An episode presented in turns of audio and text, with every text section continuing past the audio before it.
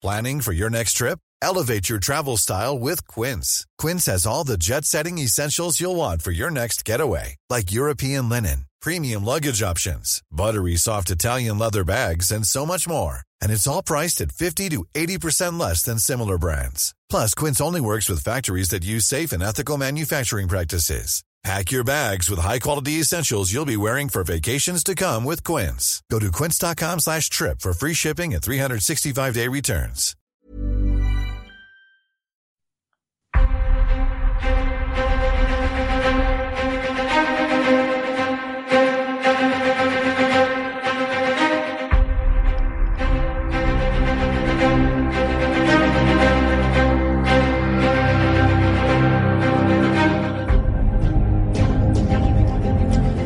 Saludos solemnes y formales a toda la audiencia de la galaxia. Hoy, con la alfombra roja para la ocasión, en este egregio salón de actos del Museo de la Ciencia y el Cosmos de Tenerife. En este marco incomparable damos comienzo a la gala de los premios Señal y Ruido en su edición de 2020, que es ya la quinta edición. Por fin ha llegado ese día que todos ustedes estaban esperando el día en el que debatimos sobre lo mejor y lo peor que nos ha dejado el año 2020 en cuanto al avance del conocimiento científico. Aquí comienza la gala de los premios Señal y Ruido 2020.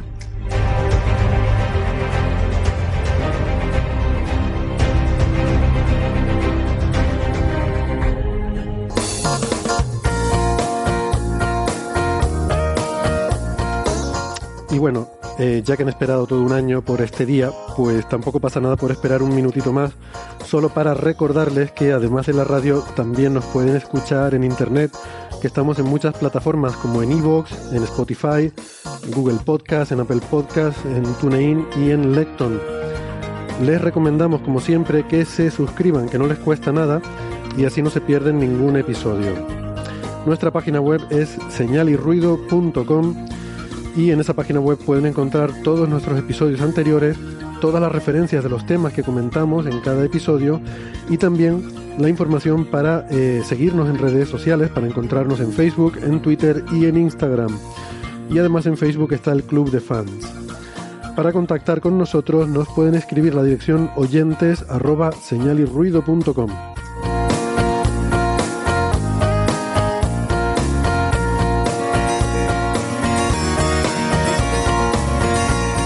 Si son más de la radio analógica de toda la vida, que sepan que nos pueden escuchar si viven en Canarias en Icoden Daute Radio, Radio ECA y Ondas Yaiza.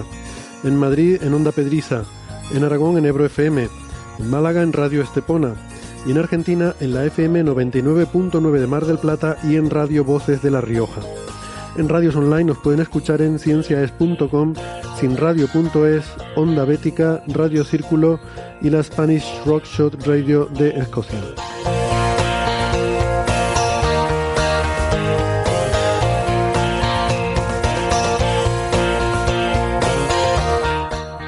Sara Robisco, ingeniera informática. ¿Qué tal, Sara? ¿Cómo estás? Hola, pues aquí estamos en mitad de temporada de nieve. Sí, ya, ya veo ahí con nieve blanca recién caidita, cuando todavía está blandita y fofita. Todavía es bonita. Ya se pondrá toda encharcada, sucia y desagradable en unos días. Sí. En cuanto salgamos a pisar y a hacer... Eh, tenemos en Valencia Alberto Aparici. Hola Alberto. Hola, hola, feliz 2021 y en Valencia lloviendo y con frío, no tanto como en, como en el centro de España, pero, pero para los estándares de aquí hace un frío importante con 7 graditos. Entonces, si dije, Sara es ingeniera informática, Alberto es doctor en ciencias físicas, eh, comunicador científico del Instituto de Física Corpuscular de Valencia, el IFIC, eh, y es el coordinador de las secciones La Brújula de la Ciencia y aparece en órbita en Onda Cero. Y en Málaga saludamos a Francis Villatoro, profesor en la Universidad de Málaga. Hola Francis. Buenas tardes a todos, feliz año a, a todos y, y, nada, aquí en Málaga pues estamos con un día lluvioso. Tenemos mejor temperatura que en Valencia porque estamos como unos 13 grados, o sea, no se está mal. Se esperaba una gran tromba de agua anoche, esta madrugada, y no ha venido. Se espera para mañana, esperemos que no venga. Y eso, está chubesqueando un poquito, está nublado y, y, hay mucha humedad, eso sí. La sensación térmica es menor de, de 13 grados. Uh -huh. 13 grados, qué envidia. sí, ahí cuánto tendrás, Sara, igual tienes 5 o algo así. Cero. ¿Qué dices? Ostras. Cero. Cero grados. Claro, está nevando, tiene sentido, ¿no? Que esté, que esté cerca de cero. Cero grados, que como es bien conocido, es ni frío ni calor. Es el, el cero de la escala. Em, Yo tengo que deciros que el 2021 me está sentando muy bien. El- los estadounidenses puede que no estén de acuerdo conmigo, pero, pero a mí me, 2021 me ha servido para descansar muchísimo. Han sido los únicos cuatro días seguidos de no hacer nada que he tenido en mucho tiempo, así que estoy muy feliz con lo que llevamos de 2021, que es poco. bueno, ya lo pagarás. No te creas tú que eso es gratis. Casi seguro. Bueno, pues si les parece podemos hacer un, un repaso ¿no? de eh, los, los temas que hemos tratado a lo largo de este año, bueno, del año 2020, que ya, que ya terminó, eh, y que, mm, bueno, de, los temas evidentemente que han sido más llamativos por lo bueno y por lo malo, ¿no? Eh, que es lo que recogemos aquí en esta recopilación para las candidaturas de los premios Señal y- y Ruido. Entonces, pues eh, estos temas que vamos a debatir hoy son los que han salido de una especie de, encuesta entre todos los, eh, todos los miembros del equipo, no solo los cuatro que estamos aquí. Em, y claro, eso sí, todos los demás que no están aquí, pues no van a poder debatirlos, pero bueno, ellos se lo pierden haber estado. Pero eh, sí que la selección de temas se ha hecho un poco en- entre todos, ¿no? Y, y bueno, pues las que estamos aquí sí que podemos em, hablar un poco y, comentar lo que nos han parecido todos estos, todos estos temas que, bueno, aquí tengo eh, la lista de los que, de los que hemos seleccionado. Por ejemplo, entre las candidaturas a, a premio Señal, pues eh, si quieren podemos empezar por el trabajo de Greaves et al, Greaves y colaboradores, eh, en el que mm, pues se presentan, de hecho hay dos artículos de Greaves y colaboradores eh, sobre este tema, una posible detección de la molécula de fosfano en la atmósfera de Venus, por encima de las nubes, y recordarán que esto ha generado mucha polémica hasta el punto de que todavía, a día de hoy, pues es un tema, bueno, controvertido, podríamos decir, ¿no? Que El, el titular es El fosfano, ¿ahora lo ves? Ahora no lo ves. ¿Ahora lo ves? Exacto. Ahora no lo ves. Eso con Coco en un vídeo que quedaría genial. Totalmente. Mm, Bueno, pues no sé qué les parece a ustedes, no sé si quieren hacer un resumen, una introducción, eh, quieren comentar un poco el tema. Si quieres, lo resumo yo rápidamente. Dale. Eh, observaciones de hace, creo que eran, de 2017, eh, con el telescopio James eh, Clerk Maxwell Telescope, eh, indicaban una posible señal de fosfina, fosfano, en la atmósfera de Venus. Esa señal, pues había que confirmarla, obviamente, para publicarla en una buena revista, y, utilizaron, pues, un instrumento eh, en ALMA, y, eso permitió obtener una señal aparentemente eh, muchísimo más clara. Tan clara que superaba las 5 sigmas, no recuerdo si eran como 7 sigmas, una barbaridad, con lo que parecía que era absolutamente indiscutible. El artículo era un artículo que tenía muchos puntos que eran, eh, digamos, eh, discutibles, porque había ciertos procesos que no quedaba claro cómo estaban bien justificados. Por ejemplo, se estimaba la cantidad de fosfano utilizando la medida del, James Clerk Maxwell Telescope. Y, después se decía, lo hemos estimado de esta manera, pero lo eh, garantizamos de que la medida con alma también es una medida buena, ¿no? Pero no había un recálculo de esa, de esa estimación, ¿no? Se utilizaba un polinomio de alto grado para estimar las oscilaciones de la señal eh, de radio con, con alma. Era con alma, ¿no? Sí. Sí, con alma. Sí, sí, sí. Era, era el continuo. lo- perdona, No, no, no. Alberto. Di, di, Sí. Héctor. No, que era el continuo, ¿no? A lo que se ajustaba el polinomio, eh, porque, claro, el, el instrumento, bueno, eh, el análisis es complicado porque son estos datos de interferometría en los cuales se combina la señal de los diferentes, eh, de las diferentes antenas y eso acaba produciendo una señal que es complicada de, de interpretar y en concreto pues el continuo en vez de ser un continuo suave y plano pues tenía unas eh, arrugas, ¿no? Unas variaciones, unas fluctuaciones en intensidad arriba y abajo que eso pues lo tienes que sustraer para poder detectar el rasgo que tú quieres ver, que es esa línea espectral, ¿no? Y ahí ajustaban ese, ese polinomio que dice Francis de grado, no me acuerdo, 12, 12. o 12. grado 12. Y después había un punto también clave y fundamental y era que solo se observaba una única línea de absorción, asociada a la fosfina, y que estaba muy, muy cerca de una línea de absorción del dióxido de azufre. Con lo que, al estar las dos líneas muy cerca, lo que tú no veías era las líneas por separado, sino que lo que veías era la suma de ambas líneas. Entonces, eh, claro, la cantidad de dióxido de azufre es de esperar que sea mucho más grande que de fosfina.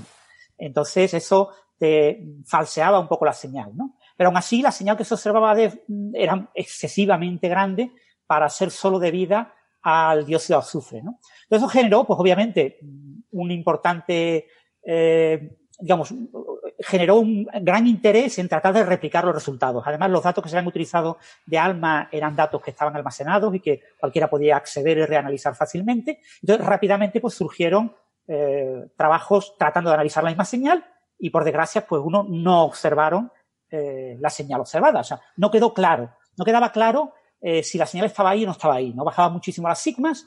Eh, apareció un, el propio grupo de GRIPS, buscó ese segundo artículo que comentaba Héctor, buscó la señal en otra longitud de onda y no la encontró, con lo que si la fosfina existe, tiene que ser un fenómeno quizás estacional, que aparezca y desaparezca con lo que eso complica también los modelos de interpretación biológica, porque se pensaba que era una capa eh, importante de bioorganismos los que estaban generando esa fosfina.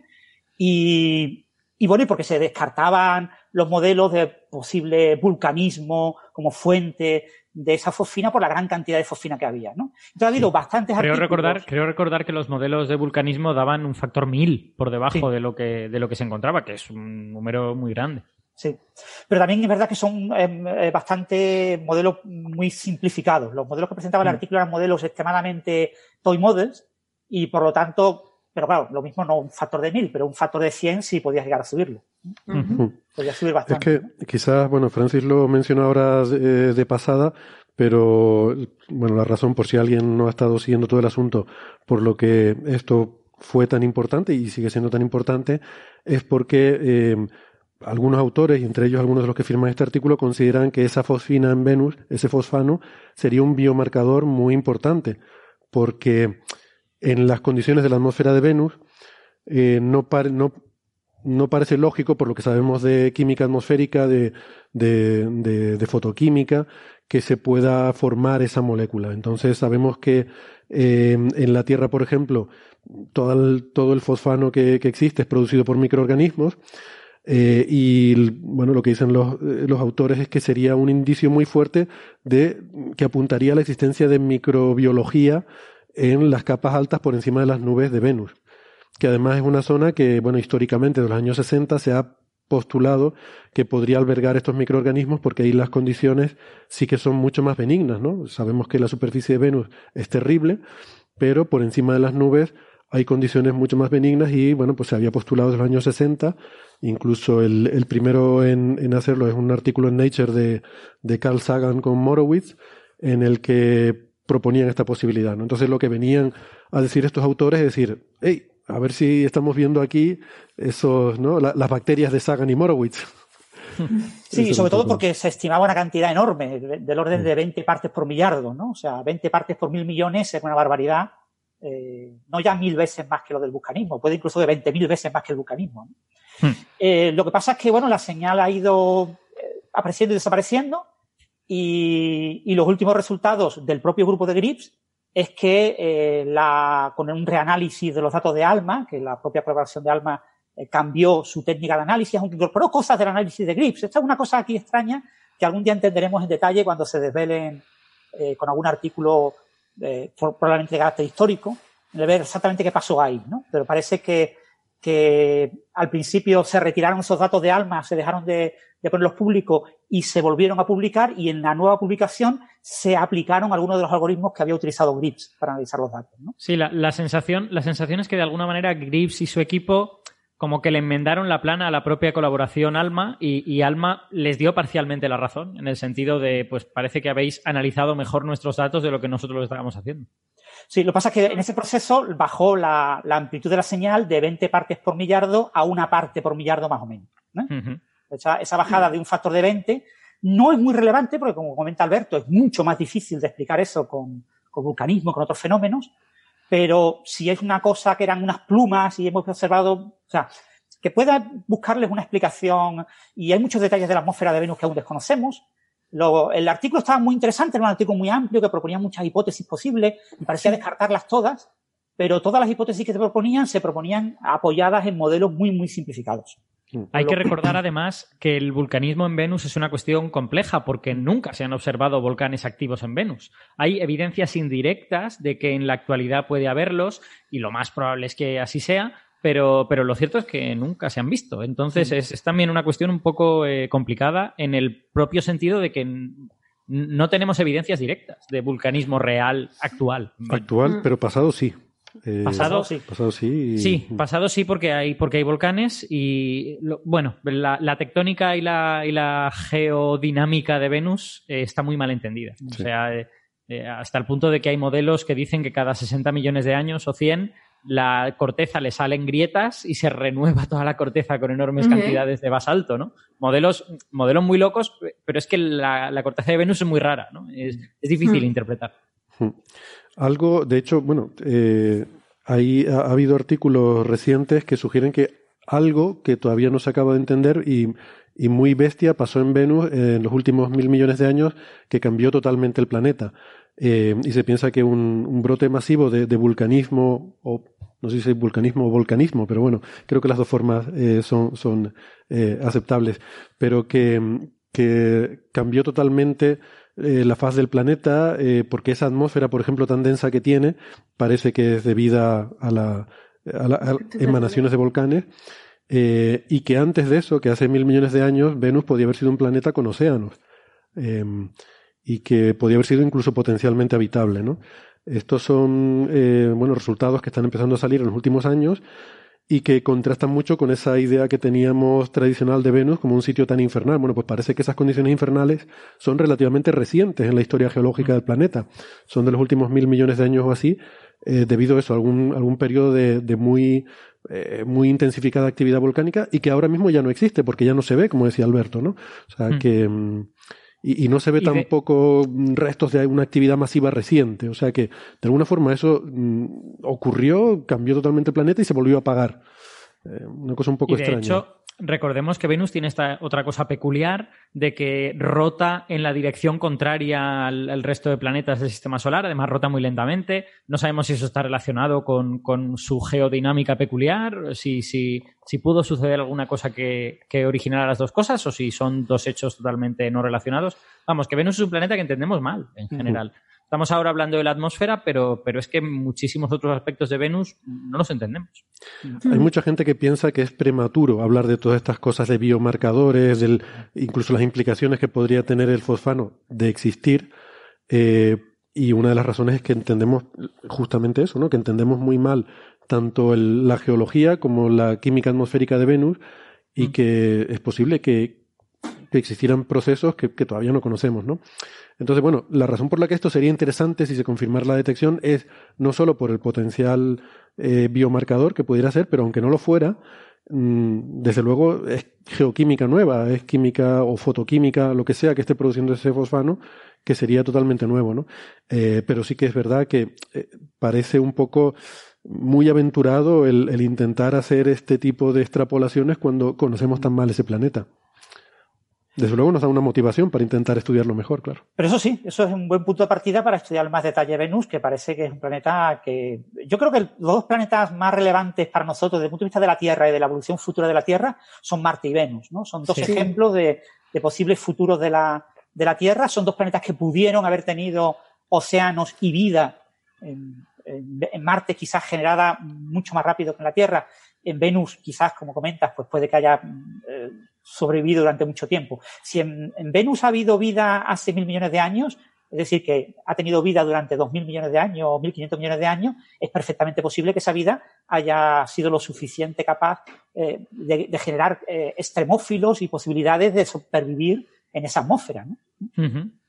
Sí, yo hay, hay, un detalle relacionado con esto que a mí me, parece gracioso, que es que el grupo de Grips y eh, tal, eh, realmente su proyecto inicial no era hacer este descubrimiento. Su proyecto inicial no era vamos a ver Venus y descubrir un gas que a lo mejor muestra qué tal, sino su proyecto inicial era presentar el caso del fosfano como un biomarcador único porque en muchos otros casos los biomarcadores son combinaciones de gases. En plan de, hemos de ver oxígeno y hemos de ver metano, las dos cosas, ¿no? Y las dos cosas juntas, si no es un sistema fuera del equilibrio como el que producen los seres vivos, eh, no se entienden bien. Entonces, en realidad su objetivo inicial era decir, no, no, eh, este gas en concreto basta con solo encontrar este y esto ya es un biomarcador válido. Trataban mm. como de defender ese caso.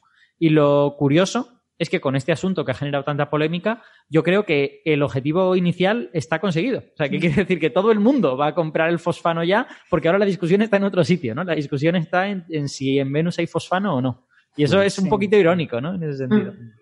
Bueno, aunque la, gente, por ejemplo, Carlos Briones en, en, España, que es un famoso astrobiólogo, opina que todavía no hay suficiente eh, conocimiento sobre el fosfano como para ponerlo como biomarcador, ¿no? Que todavía mm. estamos en una parte, eh, todavía eso es una cosa potencial, ¿no? Quizás sí, quizás no, pero ahora mismo no está en los listados de biomarcadores.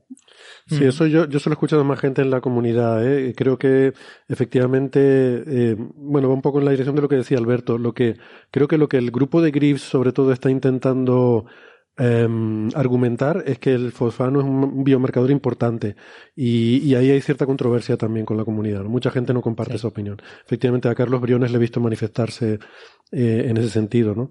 Yo he visto también, eh, incluso en Twitter, ¿no? gente que se dedican a, a, temas de química atmosférica que también, también lo cuestionan mucho, pero bueno, no sé como que habría procesos naturales eh, abióticos que serían eh, capaces, pues eso, involucrando vulcanismo, eh, pues no lo sé, descargas eléctricas, yo que sé, hay otras formas en las que a lo mejor se podría producir ese, ese gas. Pero bueno, lo dicho, ¿no? O sea, que desde luego es una motivación para aprender más.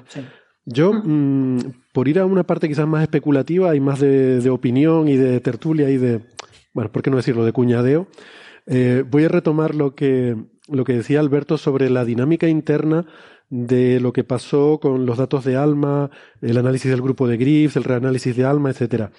A mí me da la impresión, por lo que, por lo que hemos visto desde fuera, sin tener información eh, interna de, los protagonistas, me da la impresión de que lo que ha ocurrido es lo siguiente. Eh, Alma tiene muchísimos datos y tiene una, un, sistema de procesamiento estándar para todos esos datos, ¿no? Y lo que pasa es que probablemente la calidad de los datos en esa región espectral en particular y en esa observación en particular no era suficientemente buena como para que la detección del grupo de Griffiths fuera una cosa sólida, incuestionable e incontestable, porque, bueno, seguramente ni se lo había planteado nadie el hacer ese tipo de observaciones antes, ¿no? Entonces, quizás no era algo para lo que el instrumento estuviera diseñado, ni siquiera la propia campaña observacional estaba bien, eh, bien planteada para eso, ¿no? Y entonces lo que hicieron Greaves y colaboradores es eso que, que hacemos muchas veces todos, que es torturar los datos hasta que salga algo, ¿no? Y, a veces, mm, digamos que los exprimes, los exprimes mucho y les acabas sacando un jugo que va más allá de lo, de lo estándar. Entonces lo que Alma ha dicho es, me parece a mí, ¿eh? es decir, espera, espera, tranquilidad, déjame ver si ese, tal como tú has exprimido eso está bien, eh, como se había montado tanta polémica eh, pues decidieron pararlo todo, quitaron los datos del servidor público, eh, se pusieron a ver cuál sería la forma óptima de reanalizar esos datos, no ya con el procedimiento estándar, sino a ver cuál sería la mejor forma de sacarles ese jugo, y llegaron a la conclusión de que, bueno, probablemente algunas de las cosas que habían hecho Griffiths y colaboradores, pues era quizás la mejor forma de hacerlo, ¿no?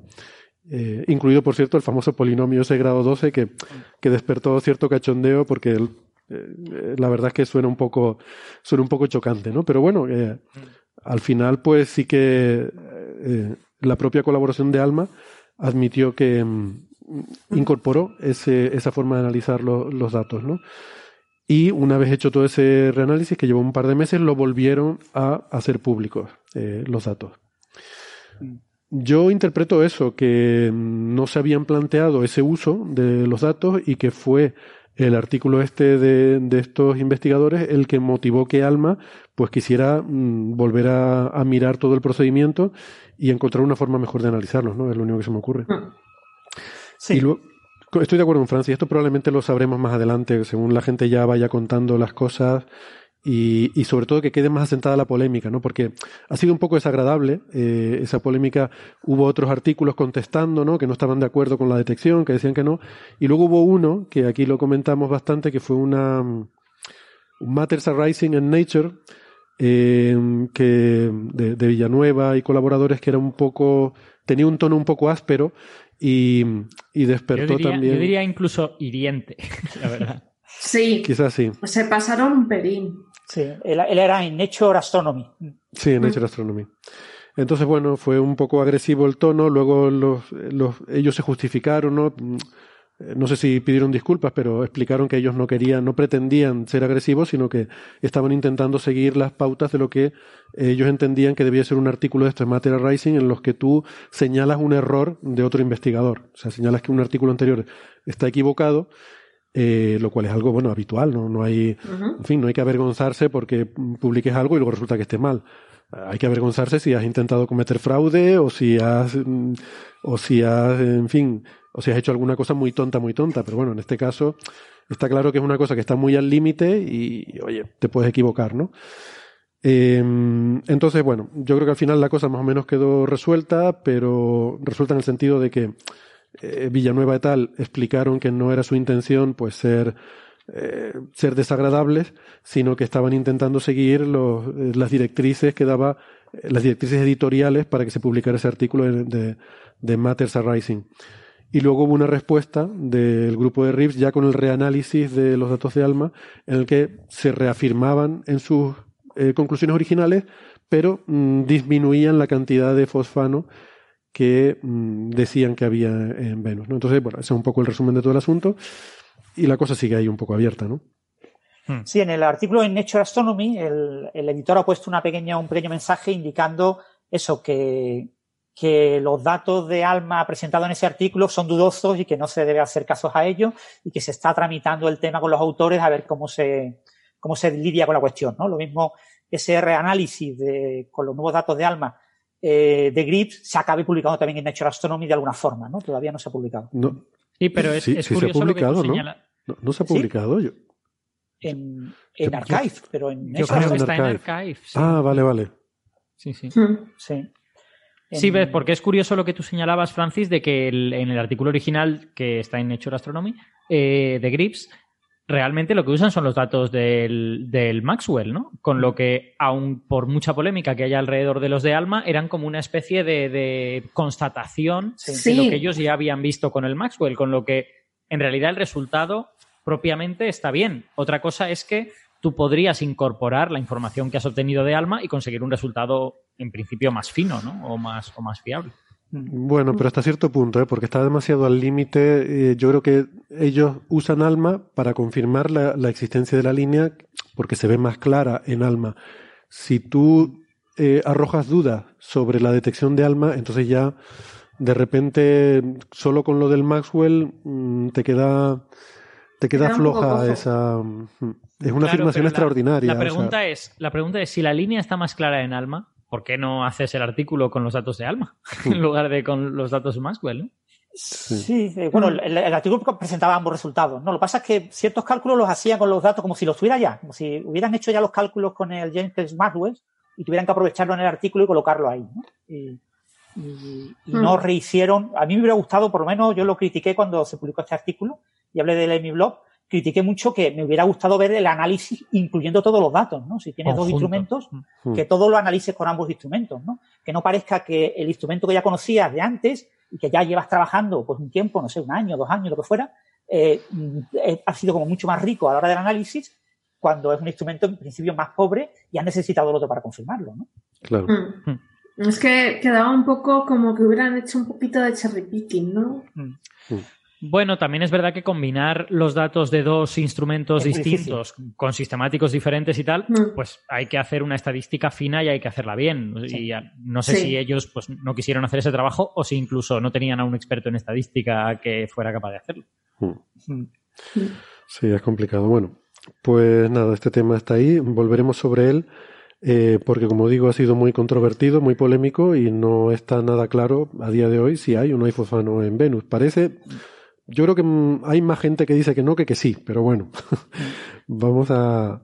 Yo, yo creo que en realidad nadie puede decir que no. Lo que pasa es que, claro, como es sorprendente el encontrarlo porque no hay un mecanismo evidente que lo produzca, parece una apuesta mejor decir Mm. que no, ¿no? Ese- esa, es, esa es sobre todo la cosa. O sea, pero realmente nadie dice, nadie puede decir, no, no, mire, yo tengo datos aquí que demuestran que esto es mentira. ¿no? De hecho, los que lo han intentado, pues no, no lo han conseguido. No, claro, lo que hacen es criticar la detección. Es decir, no me Sí. creo esta detección, por tanto Claro. no hay fosfano. Bueno, sí. O sea, la, la situación, digamos, ahora mismo, lo que yo planteé en mi blog, eh, que yo puse una, en, en mi blog una entrada diciendo no hay, adiós al fosfano, ¿no? No hay fosfano en Venus, ¿no? Y lo que yo quería decir es que estamos en la misma situación que antes del artículo de Grips. Sí. Exacto. Y la situación antes del artículo de Grips es que no hay fosfano. Que no hay fosfano en cantidad suficiente como para ser explicado por procesos biológicos, ¿vale? Por supuesto, todo el mundo, nadie puede negar que exista fosfano porque de hecho existe fosfano, pero en cantidades muy pequeñas.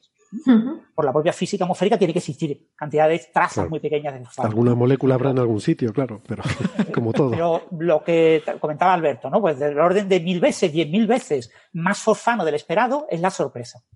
Y entonces, si tenemos diez mil veces menos fosfano, pues entonces ya no es- tiene ese interés, ¿no? Claro. Y, Bueno, pues lo dicho, que mm, seguramente hablaremos más, bueno, ha- hablaremos más de esto más adelante. sí, saldrá, Sí. en Nature Astronomy saldrán los dos artículos, el de Villanueva y el de Grips, con el tema este del Matters Arising, y probablemente con algún artículo adicional eh, comentando un poco todo el contexto y con más detalles, ¿no? Que eso le gusta mucho a los editores de Nature Astronomy. Este artículo ha sido citado unas 23 veces, el de Grips, que eh, está bastante bien para un artículo, eh, aunque quizás con la polémica se esperaban más, pero con, seguridad en un par de meses saldrá un nuevo artículo en Nature Astronomy con eso, con el Matters Arising de Villanueva, la respuesta de Grips y alguna cosa del editor explicando un poco el asunto y, y qué van a hacer con el primer paper, si, si lo retiran, si lo dejan, si lo cambian, si, qué, qué hacen. ¿no? Sí. Entonces, A ver si, a ver si esto sirve para que manden alguna otra sonda a Venus, que como encima la japonesa, la, la Katsuki, nos salió mal y no está en una buena órbita, pues a ver si mandamos otra cosa y así entendemos mejor Venus. Sí, ojalá. Bueno, pues eh, esto lo comentamos en el episodio 285. Voy a ver si me voy acordando de decir los episodios. Bueno, lo comentamos en varios, pero el último en el, de, el 285. Porque este es un tema, como digo, que tuvo bastante cola y lo seguimos en varios episodios. Eh, siguiente tema eh, es una, eh, bueno, otra detección de, de LIGO y Virgo. Otro, otro trabajo interesante en el cual se, se encuentra la señal de onda gravitacional, ¿no? De, de una fusión de agujeros negros que fue bastante peculiar, ¿no? No sé si alguno de ustedes quiere comentar un poco esta nueva señal. eh, bueno, eh, si queréis, te comento yo también. Venga, pues dale, dale Francis, ya que estás No, bueno, con el- el- carrerilla. esta es una onda eh, gravitacional que estaba asociada a la fusión de dos agujeros negros y uno de los agujeros negros tenía una masa superior a la esperada. Entonces, eso generó bastante eh, dudas eh, sobre la señal en un principio, eh, porque quizás las técnicas de, de búsqueda de señales, de identificación de la fuente de una señal de ondas gravitacionales, es una técnica que ahora mismo está muy centrada en sistemas binarios que son muy simétricos, en los que rota un cuerpo alrededor de otro y son, digamos, como lo- los eh, puntos de partida, el, origen de la señal más sencillo, ¿no? Pero claro, puede haber sistemas más exóticos, ¿no? En los que colisionen de manera frontal dos agujeros negros o que haya otro tipo de procesos en los que no sea tan eh, circular la órbita, ¿no? Entonces, eh, claro, identificar una señal que con el- la técnica habitual de, de asumir que es una binaria bastante simétrica en la que rotan de manera muy circular uno y otro, con relativamente poca excentricidad, ambos cuerpos, con poquita precesión de sus ejes de giro, etcétera, eh, identificar una señal que es dudosa porque uno de los agujeros negros tiene una masa que según los modelos de supernovas está prohibida, Mm. pues es una cosa que destaca esa onda gravitacional como algo especialmente relevante. ¿no? Entonces, de- del primer tercio de las señales de ondas gravitacionales observaba, observadas en este RAN 3, en el- la tercera toma de datos de, de LIGO Virgo, que duró casi un año, iba a durar un año, pero duró un poquito menos por el tema de la pandemia, pues eh, se ha destacado dos o tres señales y una de ellas es esta señal en la que eh, pues uno de los cuerpos estaba en esa eh, región en la que se supone que las supernovas tienen meca- hay mecanismos para que eh, escapen del proceso de acabar colapsando en un agujero negro. ¿Mm?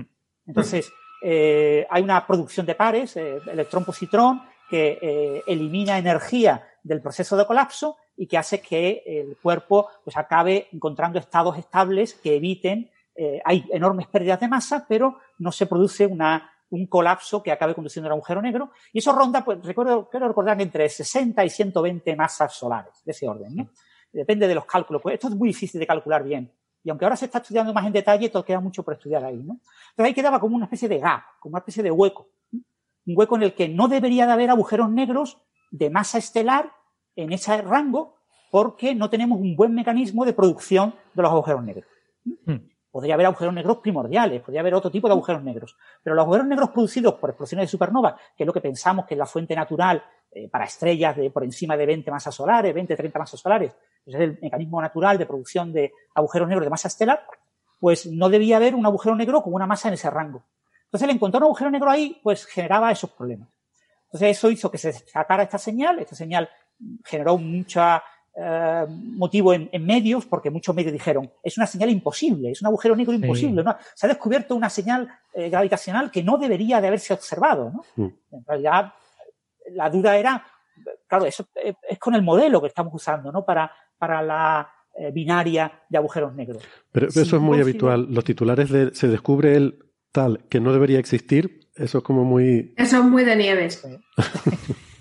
Muy entonces, pues la, Se han publicado nuevos artículos, lo que pasa es que dentro de la colaboración de Laigo Virgo mm, eh, son muy conservadores, en el sentido de que cuando proponen una, una respuesta, se suele mantener firmes en esa respuesta. Entonces, algunos de los miembros de la colaboración y con gente de fuera sí trabajan de manera independiente en otras hipótesis, y ya hay algunas maneras de explicar este, esta señal de onda gravitacional con un agujero negro de menor masa, dentro de, fuera del rango ese de, del, del, del band gap de, debido a las supernovas, o sea, hablando de dos agujeros negros con masas relativamente grandes, pero no tan grandes, por debajo de los 60, por ahí, masas solares, pero asumiendo que la colisión es muy frontal.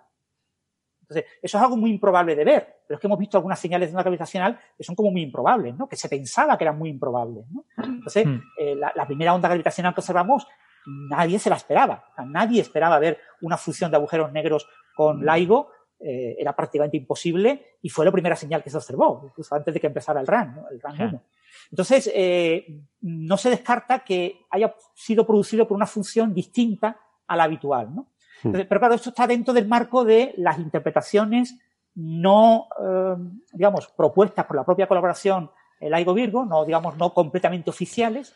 las eh, interpretaciones apócrifas, digamos. Apócrifas, como, como, los evangelios. ¿no? Sí. Y, bueno, eh, eh, hay explicaciones posibles. Y por supuesto existe la otra opción, que es que este gran agujero negro haya sido producido por fusión previa, ¿no?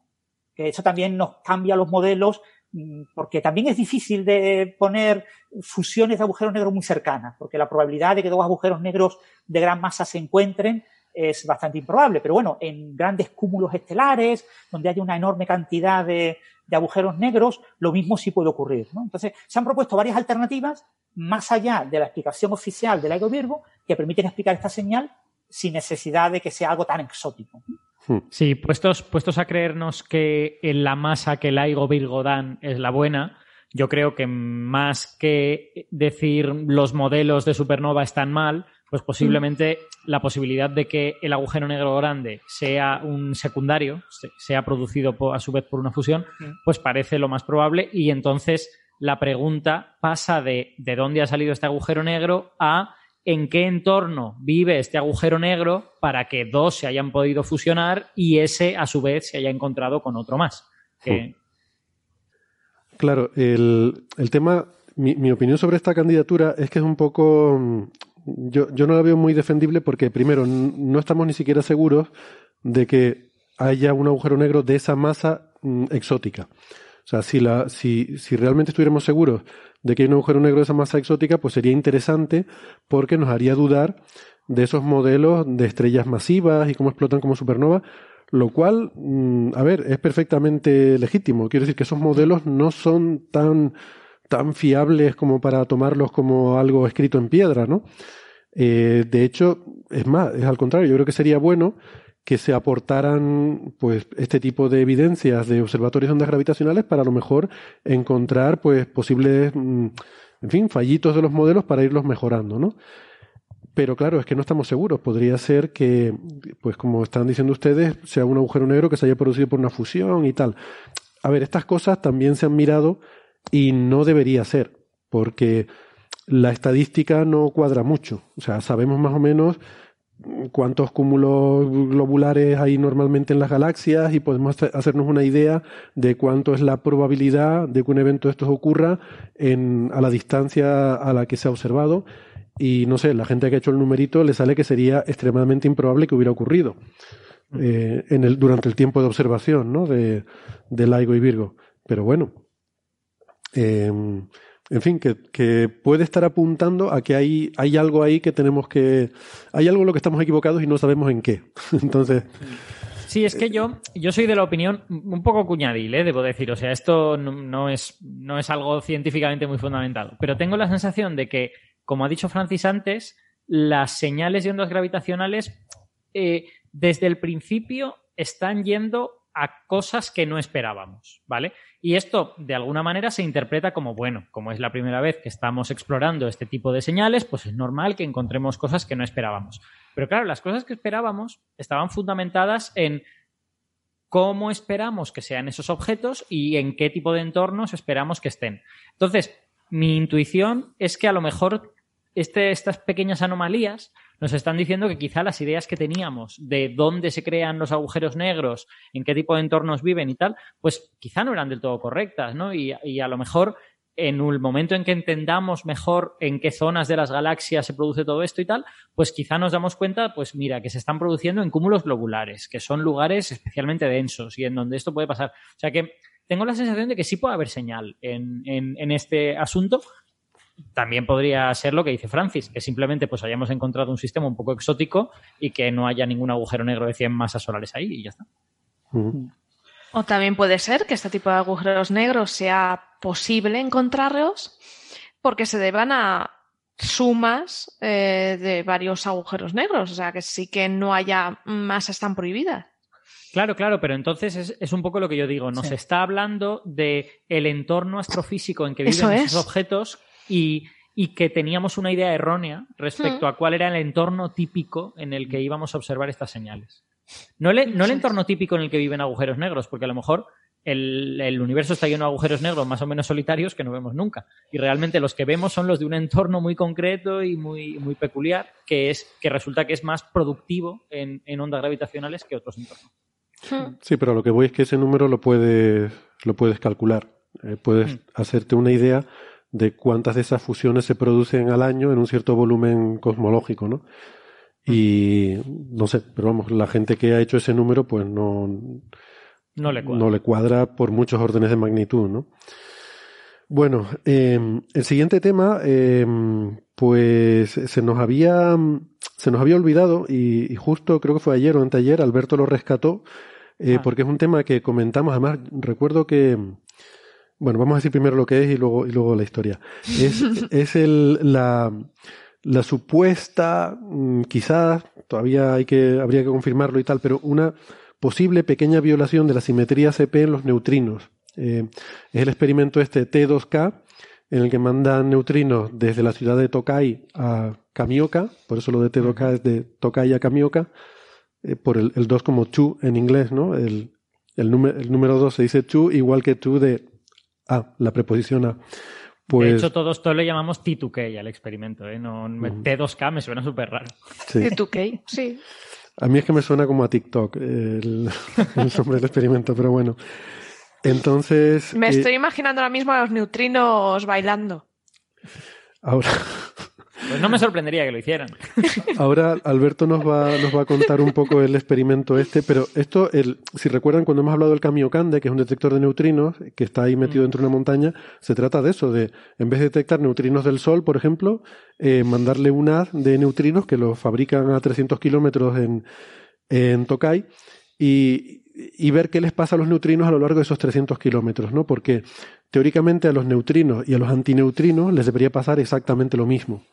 Y esto tiene que ver con esa asimetría que es un poco extraña mm, que hay en este problema que hay en la física de por qué hay materia en el universo. Porque si materia y antimateria son tan simétricas, se deberían haber aniquilado toda al principio del universo y no debería quedar nada. Y sin embargo hay un montón de materia que quedó residual después de esa aniquilación. ¿no? Entonces debe haber alguna asimetría que hiciera que se formara más de una que de otra y tal. Y esa asimetría, pues es una de las cosas que se está buscando en física porque es uno de los grandes problemas. Eh, y esta, Alberto, podría ser una de esas asimetrías entre materia y antimateria. Sí, en, física de partículas siempre hablamos de fuentes de la asimetría, ¿no? Es decir, eh, como que puede haber varios procesos físicos que contribuyan a, digamos, esa transformación de una parte de la antimateria en materia en el universo primordial. De hecho, sabemos que en el sector de quarks existe una fuente de esa asimetría. En los quarks hay violación de la, de la simetría CP. Lo que pasa es que esa fuente es pequeñita. No, no, no da suficiente cantidad como para explicar la diferencia entre materia y antimateria que vemos en el universo. Entonces, por eso hablamos de que tiene que haber fuentes adicionales de, esa, violación. Y efectivamente los neutrinos pues, son un candidato a eso. Son un candidato, eh, digamos, que, tiene luego más preguntas. O sea, en primer lugar, hay que demostrar que se viola CP en los neutrinos, pero luego hay que responder cómo esa violación de CP en el sector de neutrinos se termina transformando en que hay más protones que antiprotones, ¿vale? Porque al final lo que nosotros vemos son átomos, no, neutrinos. No sabemos cuántos neutrinos y antineutrinos hay en el universo porque no hemos podido medir el fondo cósmico de neutrinos y antineutrinos, que probablemente exista, vamos, con toda probabilidad existe, pero no lo hemos podido medir. Eh, entonces, digamos que es como el primer paso para luego hacernos más preguntas que nos quizá nos pudieran llevar a entender esto. Entonces, eh, en este artículo, lo que lo que ellos han vendido, y yo creo que lo han vendido de manera, de manera razonable, es que descartan con bastante certidumbre estadística que la simetría esté perfectamente conservada. O sea, descartan bastante que, la, que el parámetro relevante valga cero, que significa que neutrinos y antineutrinos se comportan exactamente igual. Y, y ese bastante significa que lo descartan al 95% de nivel de confianza, que en muchos casos se considera suficiente para demostrar que un valor no vale cero. Otra cosa es que lo que no, no, era tres sigma. Claro, es que lo de, lo de las tres sigmas eh, funciona de la siguiente manera. No es lo mismo descartar una cosa, es decir, eh, descartar un resultado que sabes que no es cierto, que afirmar una cosa. Entonces, para afirmar una cosa se suele exigir una certidumbre estadística de cinco sigmas en física de partículas para que haya una primera evidencia de tres sigmas, pero sin embargo, para descartar algo a menudo, bueno, uno puede ser más estricto si quiere, pero a menudo con descartarlo al 95% se considera suficiente. Mm. Entonces, aquí se ha descartado al 95% que no haya violación de CP, lo que no se ha podido hacer es medir un valor con certidumbre estadística suficiente. Ya, no digo ni siquiera con tres sigmas, porque el, intervalo de tres sigmas es súper amplio, básicamente. O sea, el, punto en el que no hay violación de CP es que el parámetro valga cero pues ellos, su rango de tres sigmas va entre menos 0,03 y pi, que es esencialmente la mitad del rango posible, porque el, parámetro va de menos pi a pi, ¿vale? Entonces, eh, no tienen un valor, pero sí tienen un descarte razonable de que no haya violación de CP. Y además, el punto central de ese intervalo que tienen coincide con el punto en que la violación sería máxima. Eso no, quiere decir nada porque el valor bueno no tiene por qué estar en el centro. Pero bueno, es como sugerente en ese sentido. Em, entonces, si queréis, os explico un poco cómo funciona este experimento, pero en realidad es, bastante sencillo. Eh, en Tokai eh, lo que hay es la instalación principal de Keck, que es el, como el laboratorio de física de altas energías de Japón, sería como el CERN de Japón o como Fermilab de Japón, eh, y allí tienen un acelerador de partículas. Entonces, este acelerador de partículas creo que lo que hacen es coger, sí, cogen un haz de protones, lo hacen chocar contra un blanco y ese choque produce un montón de piones, que son eh, partículas formadas por un quark y un antiquark. Esos piones son todos inestables y terminan desintegrándose algunos a dos fotones, los que tienen, los que tienen carga cero, eso nos dan igual, y los que tienen carga se desintegran a un muón y un neutrino o a un antimuón y un antineutrino. Entonces, si tú pones después de ese choque de los protones pues un montón de rocas, al final paras todos los muones, todos los fotones y toda la porquería, y lo único que te queda son los neutrinos, que ya sabéis que atraviesan la materia sin ningún problema, y obtienes un haz de neutrinos y antineutrinos muónicos, ¿vale?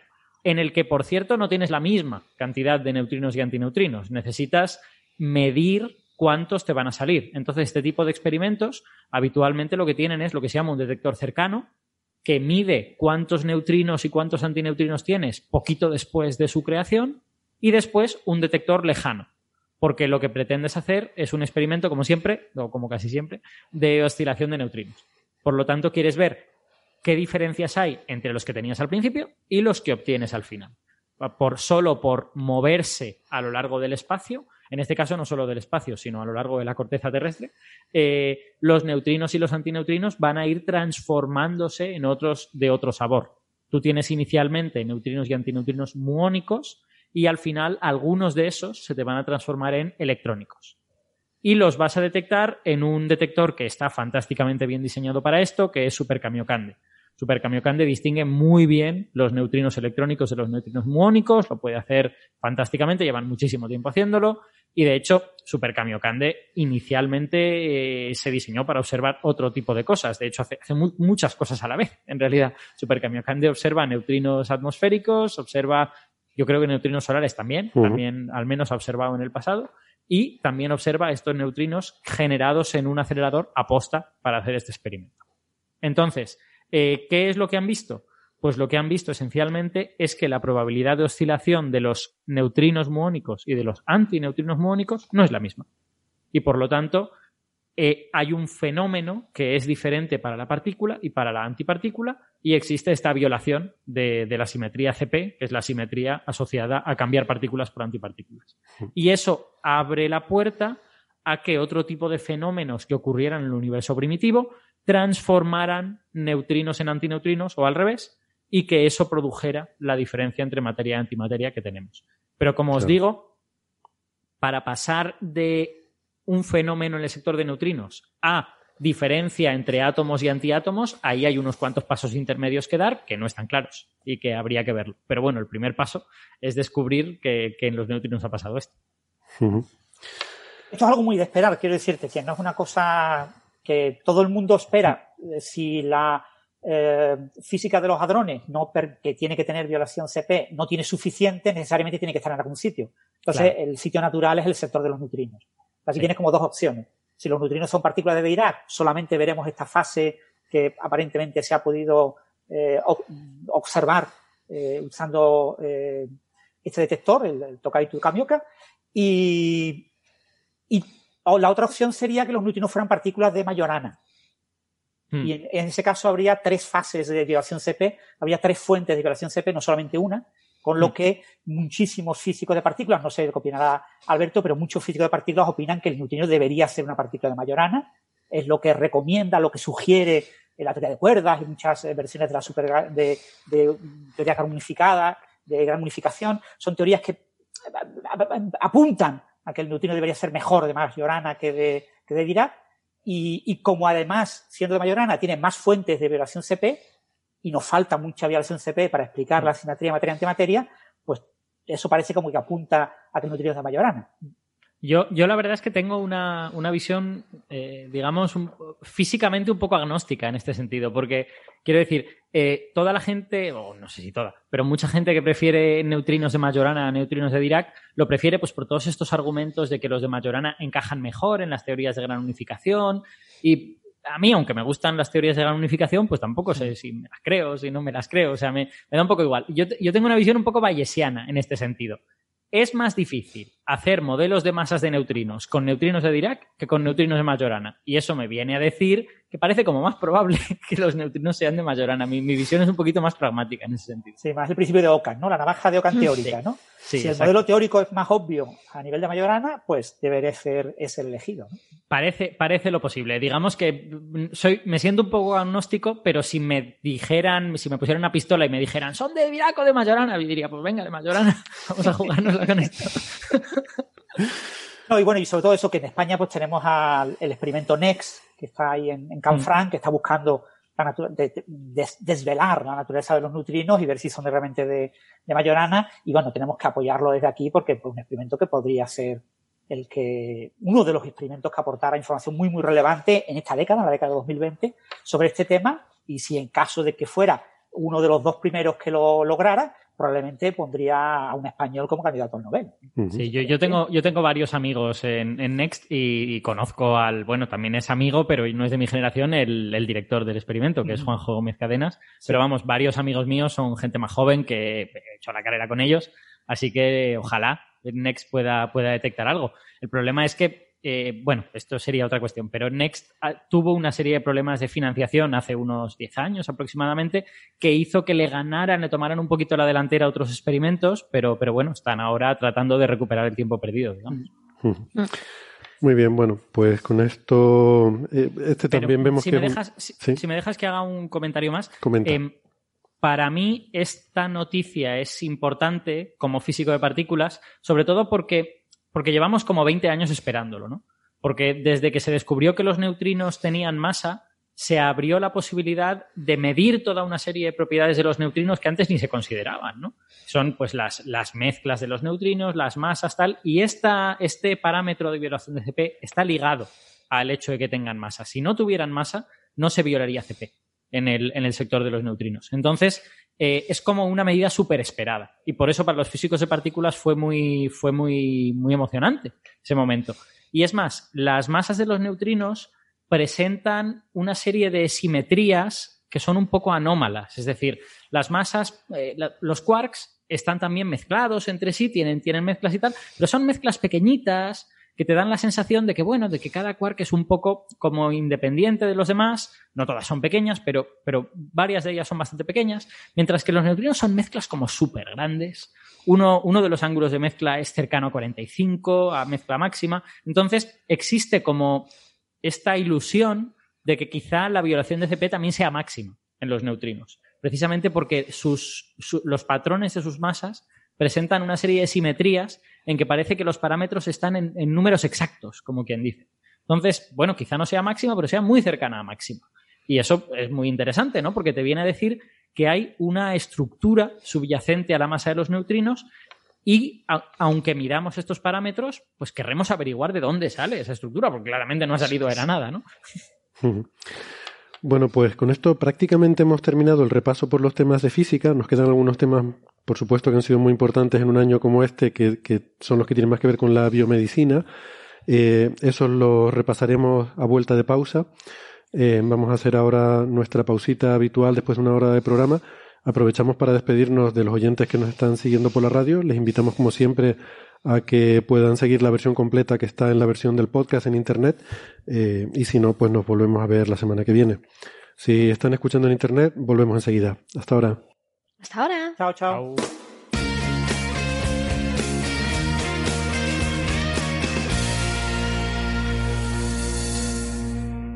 Bien, gracias por seguir acompañándonos. Em, pues continuamos con nuestro repaso por eh, las mejores eh, noticias del mundo de la ciencia en el año 2020 y que ha habido muchas, pero si se dan cuenta de casi todo lo que hemos estado hablando hasta ahora, son noticias que a mí me parece que, están muy bien, que son muy interesantes, que son sobre todo sugerentes, que son intrigantes, pero no veo que sean un resultado sólido, bien establecido. O sea, todas son prometedoras, cosas que podrían prometer abrir la puerta a resolver algunos de los grandes problemas, pero que realmente no está todavía bien consolidado, ¿no? Eh, entonces, esa, es mi opinión sobre las candidaturas que, hemos estado viendo hasta ahora. Vamos, acabas, acabas de definir la física fundamental, ¿no? Sí, bueno, un poco sí, es verdad. Pero bueno, y, ahora vamos a llevar esa tendencia todavía más al extremo, porque eh, yo quería sacar también el tema este reciente de la señal, el candidato de Breakthrough Listen, que eh, supuestamente ha sido recibida desde la dirección de la estrella de Próxima Centauri, más o menos 15 minutos de arco, o sea, mm, un, círculo así como media luna llena de diámetro, ¿no? Que comentábamos el otro día. Eh, esto, bueno, lo mencionamos en algunos de los últimos episodios, sobre todo en el 299. Y eh, bueno, la saco a colación porque es una señal. Entonces, si estamos hablando de la, la, mejor, eh, en fin, la, señal de 2020, pues oye, esta es la señal de 2020.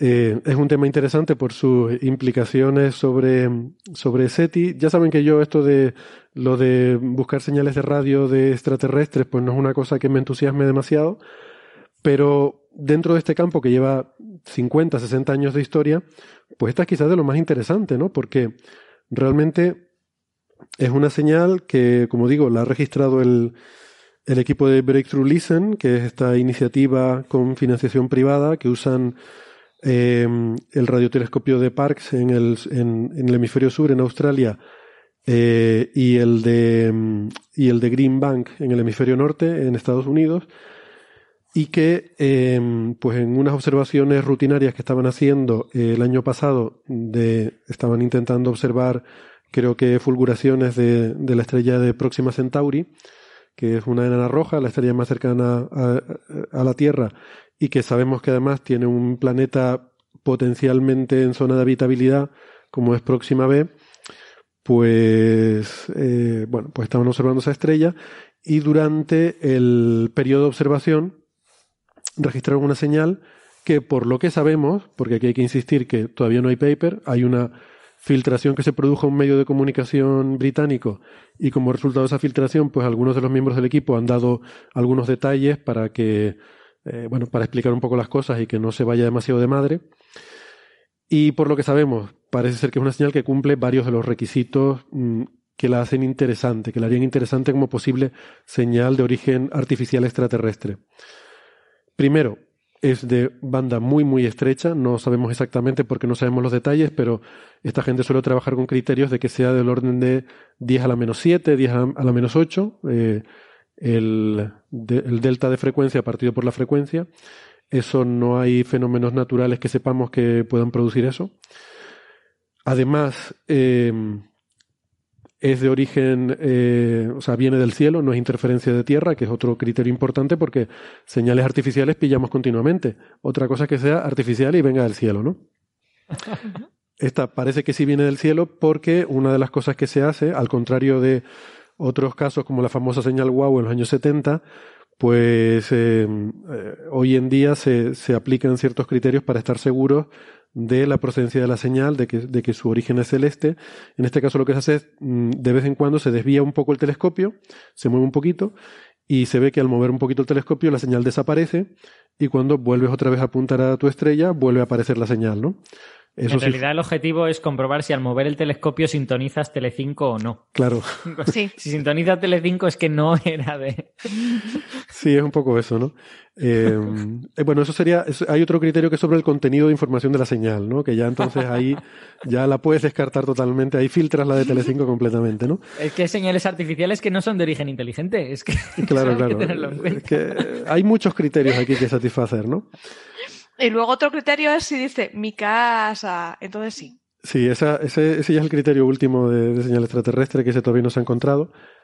Pero eh, esta señal cumple ese origen del cielo y que parece ser artificial. Aún así, aún así, eso no quiere decir que sean aliens, porque hay señales artificiales que vienen del cielo que son nuestras, ¿vale? Porque pueden ser señales de, claro, de satélites o de sondas espaciales que tenemos por ahí por el sistema solar y que mandan señales de vuelta a casa, ¿no? La Voyager llama, llama a casa, ¿no? En teléfono mi casa. Pues eh, eso también hay que descartarlo. En fin, mm, entonces, los criterios que, que, se, bueno, que se miran en estos casos, pues esta señal es muy prometedora porque mm, cumple casi todos estos criterios eh, hay una cosa un poco extraña que es que no tiene, no parece tener información, no parece estar modulada. Es una simple señal monocromática. Eh, lo cual, bueno, es un poco raro en cualquier caso, porque nuestros satélites no suelen enviar señales monocromáticas sin modulación. No, no tiene mucho sentido, ni, ni nuestras ondas espaciales. Parece como un tono guía sobre el cual tú sobreimprimes una modulación que es donde va la información que tú quieres transmitir, ¿no? Pero tampoco parece probable que unos extraterrestres envíen una señal sin información, no sé, salvo que sea una forma de llamar la atención, un beacon o algo así. Pero, imagínate, imagínate los extraterrestres diciendo, bueno, vamos a probar primero el radiotelescopio este y luego ya enviaremos cosas. Y lo prueban y se les estropea. Y ya, ya mandan eso. lo están probando y después se les rompe como recibo. Y dicen, bueno, Oye, que Pues eso puede está. pasar si nos pasa a nosotros, no les va a pasar a ellos. O, o también hacerlo de moverlo un poquito, y entonces cuando lo mueven un poquito apunta a nosotros y nos lo mandan a nosotros, pero no somos realmente, no somos el objetivo real.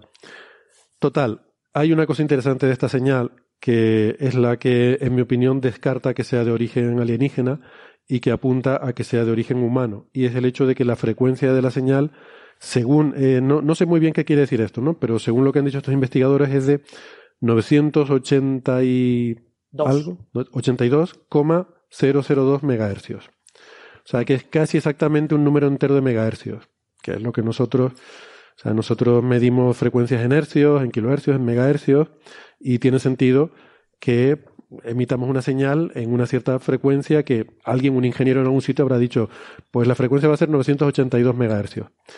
Si, no sé, eh, un ingeniero de otra civilización que no mide su tiempo en segundos, que por tanto sus frecuencias no serán múltiplos enteros de, del hercio y, y- sus señales pues no serán, o sea, su, su sistema de referencia, su unidad de medida básica no serán los megahercios, pues probablemente habría enviado una señal que nos llegaría en 983,47625, no sé, y así hasta todos los decimales que uno quiera.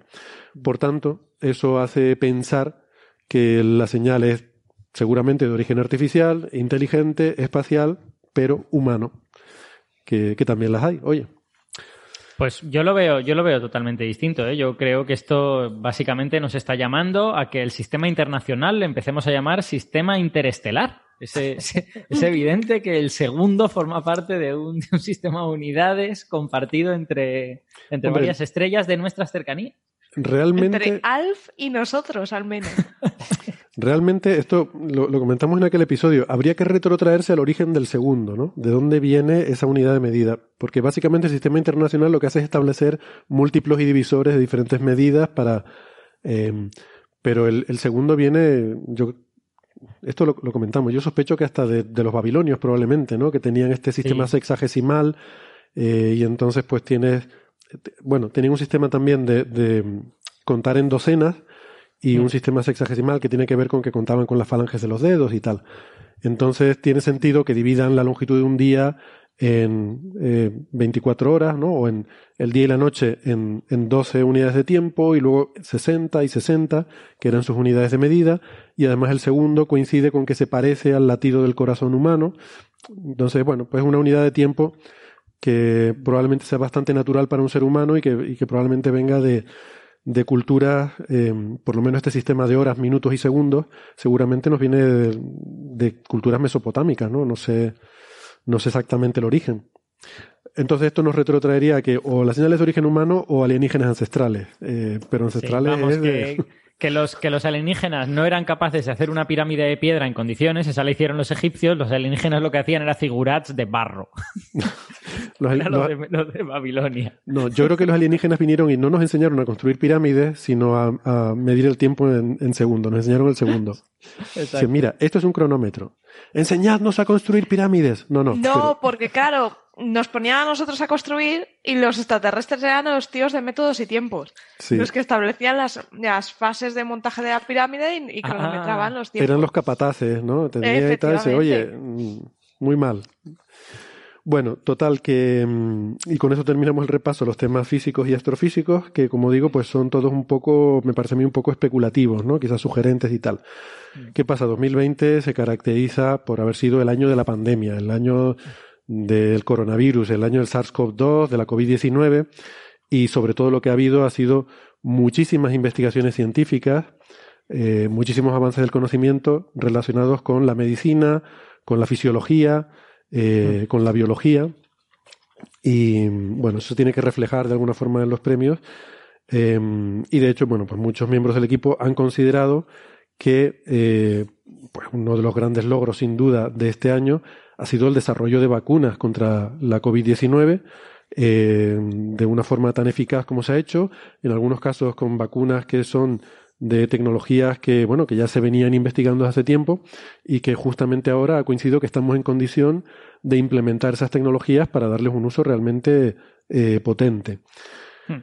Entonces, pues la siguiente candidatura que tenemos aquí es la de la empresa Pfizer, eh, y BioNTech por mm, el desarrollo de la primera vacuna contra el SARS-CoV-2. Claro, aquí hay que decir que un poco entre las bases del, del concurso está el que tiene que ser a un grupo concreto por un trabajo concreto, ¿no? No vale decir, pues, a las vacunas, ¿no? Entonces, pues como estos han sido los primeros, eh, han tenido un poco el, ese, ¿no? El, el, haber ganado esa competición, de haber sido la primera vacuna, en haber pasado todas las fases. Claro, podríamos decir que la rusa eh, se aprobó antes, pero de las que han pasado todas las fases que se consideran internacionalmente por la Organización Mundial de la Salud y la mayoría de las agencias de medicamentos como las fases de estudios clínicos que hay que hacer, eh, la primera en superarlo fue Pfizer, ¿no? Em, bueno, creo que esta candidatura habría que serla quizás extensible a las otras, mm, a los otros desarrollos de vacunas también, pero esto pues quizás... A mí me parece un poquito injusto, ¿no? Porque quiere decir, al final el terminar la fase 3 dos semanas antes o dos semanas después, pues depende de cosas aleatorias, ¿no? Que tampoco es una cuestión de, auténtico mérito científico. Pero, bienvenido, bienvenido al mundo de los premios. Es que esto, es que esto es así. Es que, oye. Sí.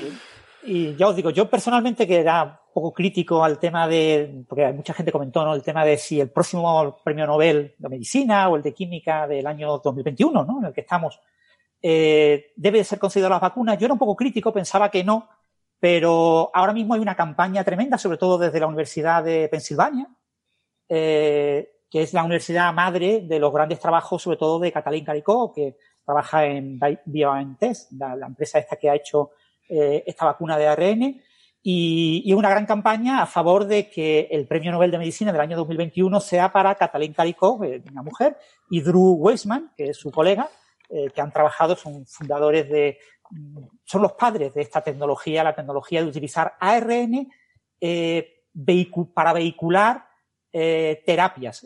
principalmente era cáncer, lo que querían eran trabajar en, vehicular terapias contra el cáncer, hmm.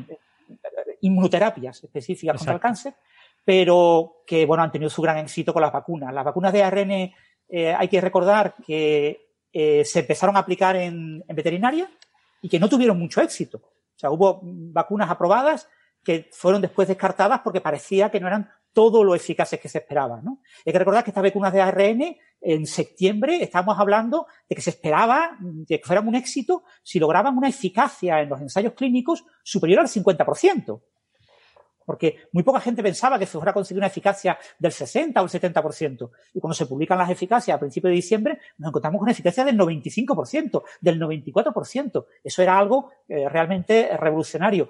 Entonces, con una buena campaña a favor de que el próximo premio Nobel de Medicina vaya a algo relacionado con la COVID y mm, habiendo tenido en cuenta que el plazo de candidaturas a los Nobel de este año acaba ahora a finales de enero, con lo que todavía estamos en tiempo de candidatura, es muy, muy posible que este año, si no ya el próximo, eh, estos dos investigadores, eh, ella, Katalin Caricó y él, eh, Drew Weissman, sean el premio Nobel de Medicina por el desarrollo de la tecnología de ARN mensajero en terapia clínica. Como un éxito, la vacuna contra la COVID ya se está trabajando, parece ser, en muchísimas otras vacunas para muchas otras enfermedades. Se estima que del orden de 30 enfermedades ya se está trabajando desde Pfizer y desde Moderna y de, estas empresas porque creen que ahí hay mucho mercado. Eh, y, y, además, esto va a tener también eh, repercusiones en terapia contra el cáncer y otro tipo de enfermedades. O sea que las repercusiones eh, se esperan enormes y quizás la Academia Sueca quiera premiar este gran éxito en, en COVID que ha sido la vacuna que sin lugar a dudas nos convierte el año 2021 en el año de la esperanza, en el año en el que todos esperamos, eh, por lo menos todos los gobernantes de todos los países de la OCDE eh, plantean que mm, para después del verano mm, se haya alcanzado la inmunidad de grupo gracias a las vacunas en, los países de la OCDE, ¿no? En el resto del mundo quizás tarde algo más, ¿no? Entonces, eso es un éxito que probablemente la Academia Soca quiera aprovechar para conceder un premio Nobel de estos rápidos. ¿no? Mm. Sí, sí, y sí, y yo de hecho creo que si no entra a tiempo las vacunas, pues igual lo dan a algo de epidemiología, por ejemplo, que, les viene igualmente al caso y, seguramente tengan cosas en cartera desde hace 10 años de premiar a algún epidemiólogo o algo por el estilo y lo pueden sacar este año. Mm. Hmm. Eh, perdón por la pregunta, que igual es un poco irrelevante, pero estos no, no son los que eran matrimonio. Sí. estos investigadores sí, ¿no? Eso se casaron. No, no era mi intención aquí entrar en Crónica Rosa ni nada de eso, pero bueno, es que me Esto era un, Esa es SEO, que siempre Hay una historia ahí de, de de este tipo de temas es que, claro, eh, este tipo de terapias tan novedosas, eh, eh, con una, porque claro, el, ARN mensajero, el ARN, el ARN en general es bastante inestable. Entonces, hmm. vehicular bien el ARN para lograr que penetre en la célula destino que, tú, que te interesa, ¿no? En el caso del cáncer son los tumores, y que entre en esas células y que el, el ribosoma transcriba ese ARN lo confunda como ARN mensajero, no lo considere eh, una sustancia exógena, una sustancia con la que tiene que luchar, ¿no? que viene de fuera, ¿no? Eh, y el sistema inmune no permita eh, que el, perdón, el sistema inmunitario permita que se reproduzcan esas proteínas generadas por ese ARN externo, pues es algo complicado. Entonces ha habido que hacer cosas como cambiar, por ejemplo, el, el uracilo, la, el nucleótido que, que, se, que separa el ARN del ADN, ¿no? que diferencia el ARN del ADN. En el ADN tenemos la timina, en, en, el ARN tenemos el uracilo. Si tú ponías uracilo, eh, e, ese ARN era identificado como un ARN externo y era atacado y, y, era destruido. Eh, ¿no? Entonces, eh, ha habido que sustituir el uracilo por un pseudo-uracilo. Ha habido que introducir una serie de marcas en, en, la, en, la, en la molécula de ARN, una molécula bueno, se pliega también como las proteínas y tiene dos extremos, un extremo, un extremo 5', un extremo 3'. Los extremos eh, identifican al organismo. Entonces había que pegarle a esos extremos 5' una marca identificativa de que es ARN humano, ¿no? Hmm. y, ha habido que encontrar cuál es la mejor marca para que sirva para todos los, humanos. Ha habido que hacer bastante biotecnología para lograr desarrollar eh, terapias basadas en ARN. Claro, todo ese trabajo es un trabajo que, ha que se ha producido en los últimos 40 años, que no es una cosa reciente, ¿no? Y, y claro, el gran hito, pues ha sido obviamente la vacuna contra la COVID, que ha sido rapidísimo. Estas empresas se pusieron en enero, cuando se publicó el genoma de, del, del, coronavirus, del nuevo coronavirus, rápidamente a trabajar en esta línea de trabajo. Eh, hay que tener que recordar también que en eh, virus como los coronavirus, la espícula, la, la proteína eh, sobresale muchísimo más la espícula del propio virus que en otros virus. En otros virus son más compactos y entonces las proteínas de membrana sobresalen mucho menos. Entonces son varias las proteínas de membrana que sobresalen. Pero en el eh, coronavirus, en el SARS-CoV-2, tenemos una proteína espicular que sobresale casi 20 nanómetros sobre la superficie de la membrana, una barbaridad. Entonces, eh, por eso de ahí el nombre, de ahí el nombre de coronavirus, claro. Claro, eh, pero bueno, eso es porque en el microscopio se veía como una corona, ¿vale? Como una corona solar o así, ¿no? Pero eh, hay muchos virus que tienen proteínas, eh, todos los virus que tienen membrana, en general tienen proteínas de membrana y en esas proteínas de membrana forman en el microscopio una cosa parecida a una corona, ¿eh? O sea, que hay muchos virus quiero decir que al tenerla más larga se, se, veían esas extensiones, ¿no? Que, que salían de y quizás se veía más claramente esa parte como, pilosa, ¿no? Esa, esa, estructura, la, la, proteína como tal, o sea, ver realmente que es una espícula es algo de hace menos de 20 años, ¿eh? O sea, mm. las primeras imágenes son de los 60, en microscopio electrónico, eran imágenes mucho más pobres, ¿no? Eh, pero en cualquier caso, el hecho de que sea coronavirus, y, y coronavirus de este tipo de un SARS virus, un coronavirus tipo SARS, eh, tiene una proteína espicular especialmente eh, grande fuera de lo que es la membrana y eso hace que gran parte de la respuesta inmunitaria sea primero ahí, en la espícula. Hmm. Con lo que eso garantiza que vehicular solamente la espícula eh, Moderna y, Pfizer eh, o BioNTech eh, han desarrollado una especie de cápsulas lipídicas, ¿no? Con unos nanolípidos especiales que son las que, como son como burbujitas de aceite, que, que dentro pues tienen el ARN mensajero, ¿no? Entonces, mm, el hecho de que estos coronavirus el sistema inmunitario responda claramente a esa eh, proteína espicular y después al resto de, porque el resto de las proteínas del coronavirus, el, cuando la célula eh, muere, o sea, cuando una célula empieza a replicar muchos coronavirus, llega un momento en que el sistema inmunitario dice, esta célula está ya defectuosa, esta célula hay que matarla. Entonces, se induce la apoptosis, la muerte de esta célula, la célula se rompe, entonces sale al medio intercelular trozos de proteínas que no han llegado a encapsularse dentro del virus. O sea, salen muchos virus ya formados, pero también mm. salen muchos virus por formarse. Entonces, ahí eso se exponen muchas de esas proteínas al sistema inmunitario. ¿no? Pero eh, aún así, la, la, primera respuesta siempre es lo más visible del coronavirus, que en este caso es la, la espícula. Entonces, eso hace que las vacunas que vayan especialmente dirigidas a mostrar al sistema inmunitario la espícula tienen una mayor eficacia de la esperada en, este, en estos coronavirus. Una cosa que ya se veía con el MERS, pasa que con el MERS, mm, el problema de, desarrollar los ensayos clínicos con enfermedades como MERS, donde el número de enfermos al año es muy pequeño, estamos hablando de menos de mil personas al año, pues es muy difícil. Si quieres hacer un ensayo de fase 3 con más de 10.000 personas, pero es que no tengo 10.000 enfermos. O sea, no, tengo ningún sitio donde yo pueda, puedo vacunar a la gente, pero es que no se van a enfermar. No, no voy a, no voy a lograr a que los que lleven el placebo se enfermen, porque hay muy pocos casos, ¿no? Claro, cuando tenemos una pandemia como la que tenemos ahora, que tenemos a millones y millones de personas enfermas, donde tenemos lugares donde, yo sé, ahora Gran Bretaña o, Irlanda, o bueno, lo que está pasando ahora en España con algunos polos, ¿no? El, campo de Gibraltar, Murcia, varios sitios que están eh, subiendo una barbaridad. Entonces es muy fácil en esa población eh, hacer un ensayo clínico, ¿no? Esto para que, para que la gente lo para que la gente lo entienda, yo creo que se ve muy bien en esa grafiquita que se ha hecho famosa, que aparece en el estudio de, la vacuna de Pfizer, en el que se ve como las dos curvas de las dos poblaciones, cómo se ha ido contagiando la gente que ha, que ha participado en el, en el, ensayo clínico.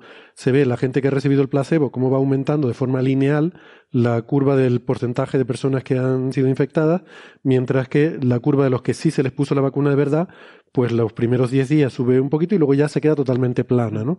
Entonces, claro, si lo que está diciendo Francis, si no fuera una pandemia tan terrible y tan contagiosa, pues se tardaría mucho más tiempo en ver, la diferencia entre esas dos curvas, porque la curva del placebo no subiría tan rápidamente.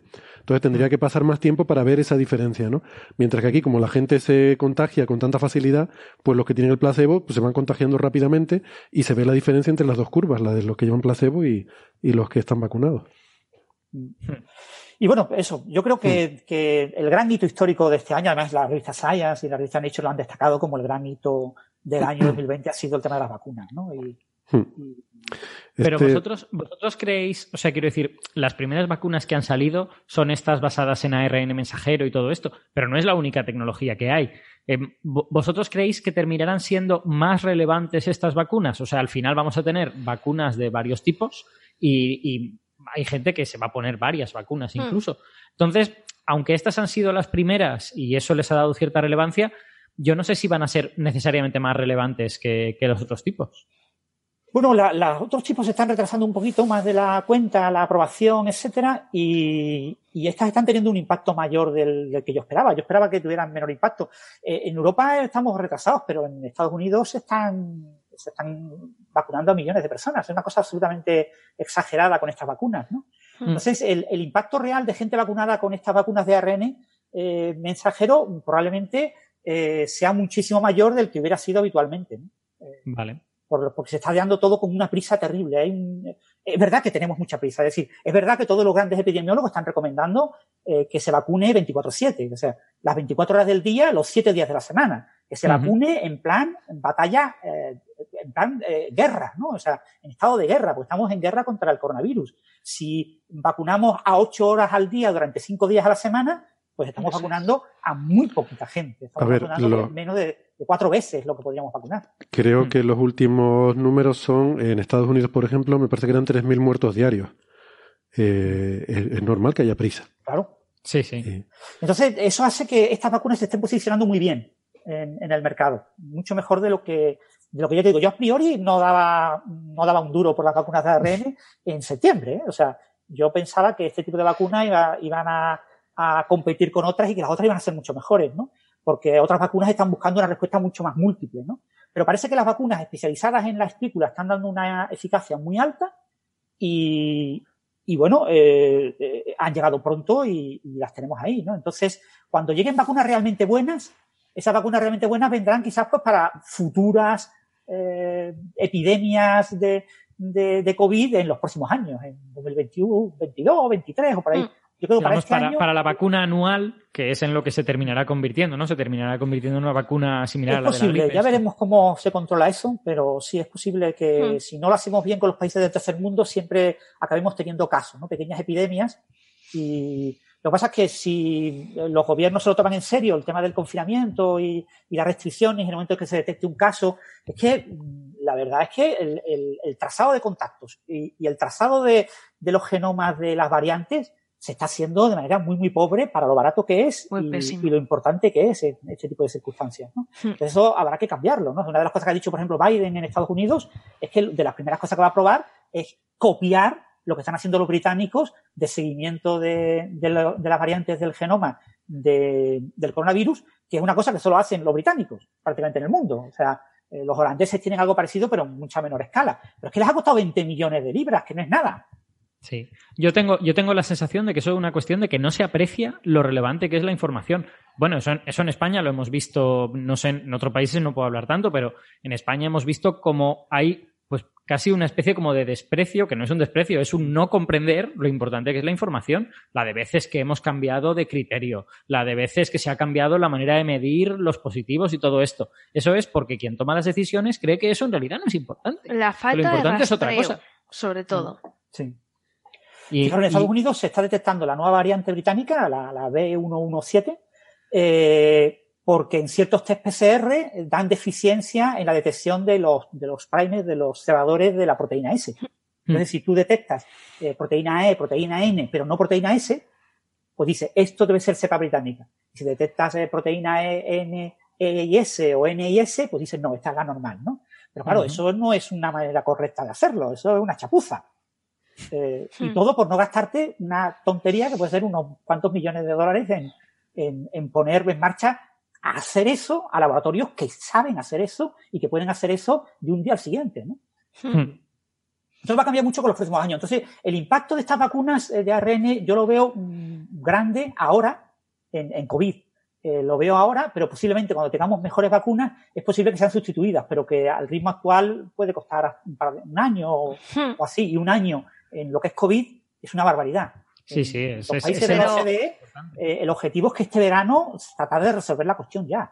Pero ¿nos da la sensación, por ejemplo, de que este tipo de vacunas, al ser ARN y provocar menos reacción en la gente contra una vacuna de virus atenuado completo, que sí que te provoca más reacción, Mm, ¿No os parece como que serían ideales que convivieran para nichos distintos? Por ejemplo, personas inmunodeprimidas o personas con patologías graves, vacuna de ARN, que no te va a dar una reacción grave, y el resto de personas, personas sanas, eh, sin ningún problema, que puedan afrontar unos ligeros síntomas, eh, que eso que le va a provocar que en los otros serían unos, unos síntomas más graves, pues eso es la vacuna completa, ¿no?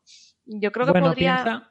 Piensa, piensa, que esas no son las únicas dos opciones. ¿eh? O sea, no, no está vacuna de ARN o vacuna con un coronavirus atenuado. Existen, por ejemplo, el utilizar otros, otros vectores víricos, como por ejemplo coger un adenovirus, ponerle al adenovirus y un adenovirus no te va a producir nada más que un resfriado. O sea, que quiero decir que no, no hay que elegir entre esas dos cosas. No es en plan de la vacuna buena, pero que igual te mata, o la vacuna no tan buena que no sé qué. No, realmente hay todo un espectro de cosas. ¿no? Mm, es que sí que sí que en veterinaria conviven. Yo sé que en veterinaria para mm. ciertas vacunas, dependiendo de la salud de tu animal, te ponen un tipo de vacuna u otro.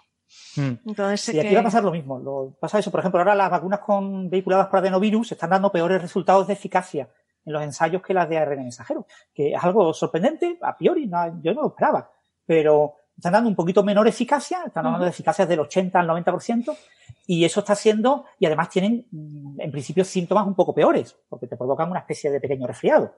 Hmm. Entonces, eh, tu sistema inmunitario, si tú vehiculas con un adenovirus, tu sistema inmunitario responde al adenovirus, es decir, quiere defenderse contra el adenovirus, y a la proteína espicular que vehicula ese adenovirus. Hmm el adenovirus tiene que alcanzar la célula, tiene que infectar la célula, tiene que entrar hasta el núcleo, tiene que soltar allí su ADN, eh, tiene ese ADN después que convertirse en ARN mensajero para salir fuera del núcleo, después tiene que sintetizar. Tiene un proceso que también es un proceso más lento, que tiene más tiempo. Eh, eso sí, tiene la ventaja de que como el adenovirus se replica, eh, con una sola dosis tiene suficiente. Tiene la ventaja de que es una tecnología bien conocida, que es muy barata. Estamos hablando de hmm. vacunas que pueden costar un euro por dosis cuando las vacunas estas de mensajero son solo por el transporte y por toda la gestión de la vacuna, la vacuna vale pues entre 15, 20 euros, pero es que requiere un personal mucho más especializado, todo es mucho más delicado, o sea, que no es algo tan fácil como poner una inyección, que pone cualquiera, ¿no? Eh, entonces, el, cada vacuna tiene sus ventajas y sus inconvenientes y acabarán conviviendo diferentes vacunas. pero sí es cierto que en estos temas donde hay mucho dinero por medio y mucha urgencia, eh, haber sido de los primeros en llegar al mercado es una ventaja competitiva que puede hacer que, estas vacunas tengan más éxito del que a priori, ya le digo, yo no era muy optimista y, y me está sorprendiendo realmente eh, la cantidad de dosis que ya están fabricadas y el ritmo que se está fabricando. Fabricar con adenovirus es muy difícil. Uno de los problemas que ha tenido la vacuna rusa, la de Gamaleya, es que no son capaces de fabricar todo lo que necesitan. Mm. Sí, porque de hecho ya, ya dijeron que querían como establecer un partnership, ¿no? Para poder, para poder hacer más dosis. Claro, la, vacuna de, de AstraZeneca eh, es una vacuna que utiliza adenovirus de chimpancé tiene, eh, y puede, eh, la vacuna rusa utiliza también adenovirus, pero son adenovirus humanos. puede haber un partnership perfectamente entre el Instituto Gamaleya y, y AstraZeneca para crear una vacuna común y para usar mm. fábricas similares para fabricar. Entonces, el, el, digamos, el partnership, ¿no? El, acuerdo de, de, que yo te fabrico tu vacuna y, y, facilito que tú me abras una serie de mercados, porque la vacuna rusa está teniendo un gran impacto en Latinoamérica, en varios mercados asiáticos y, y que, mm, bueno, está bien, o sea, ellos han tenido que buscarse su mercado, ¿no? El mercado de la vacuna mm. rusa no es España, ni Francia, ni Estados Unidos, es, otro mercado, ¿no? Y en esos mm. sitios, por ejemplo, Argentina, Brasil, etcétera, eh, pues tienen un mercado que a AstraZeneca le conviene estar ahí. Entonces, yo no sé, cuando decía Francis que a lo mejor esta vacuna es la que hay ahora y es la que hay que usar y ya luego vendrá la buena, es que buena realmente que puede ser mucho, o sea, puede ser más barata, efectivamente, porque está y más fácil de trabajar con ella, porque esto es mantener 80 grados bajo cero, a ver, eso, eso es difícil hasta en la laguna, pero en, pero realmente más eficacia es difícil que tenga. Menos efectos secundarios no va a tener. O sea, esta, esta vacuna, como explicaba Sara, precisamente por, por cómo funciona, probablemente sea la que menos mm, efectos adversos tenga de todas, ¿no? Entonces, bueno, sí, habrá más vacunas más baratas en el futuro, pero no van a ser mejores que esta que ya, que ya tenemos, ¿no?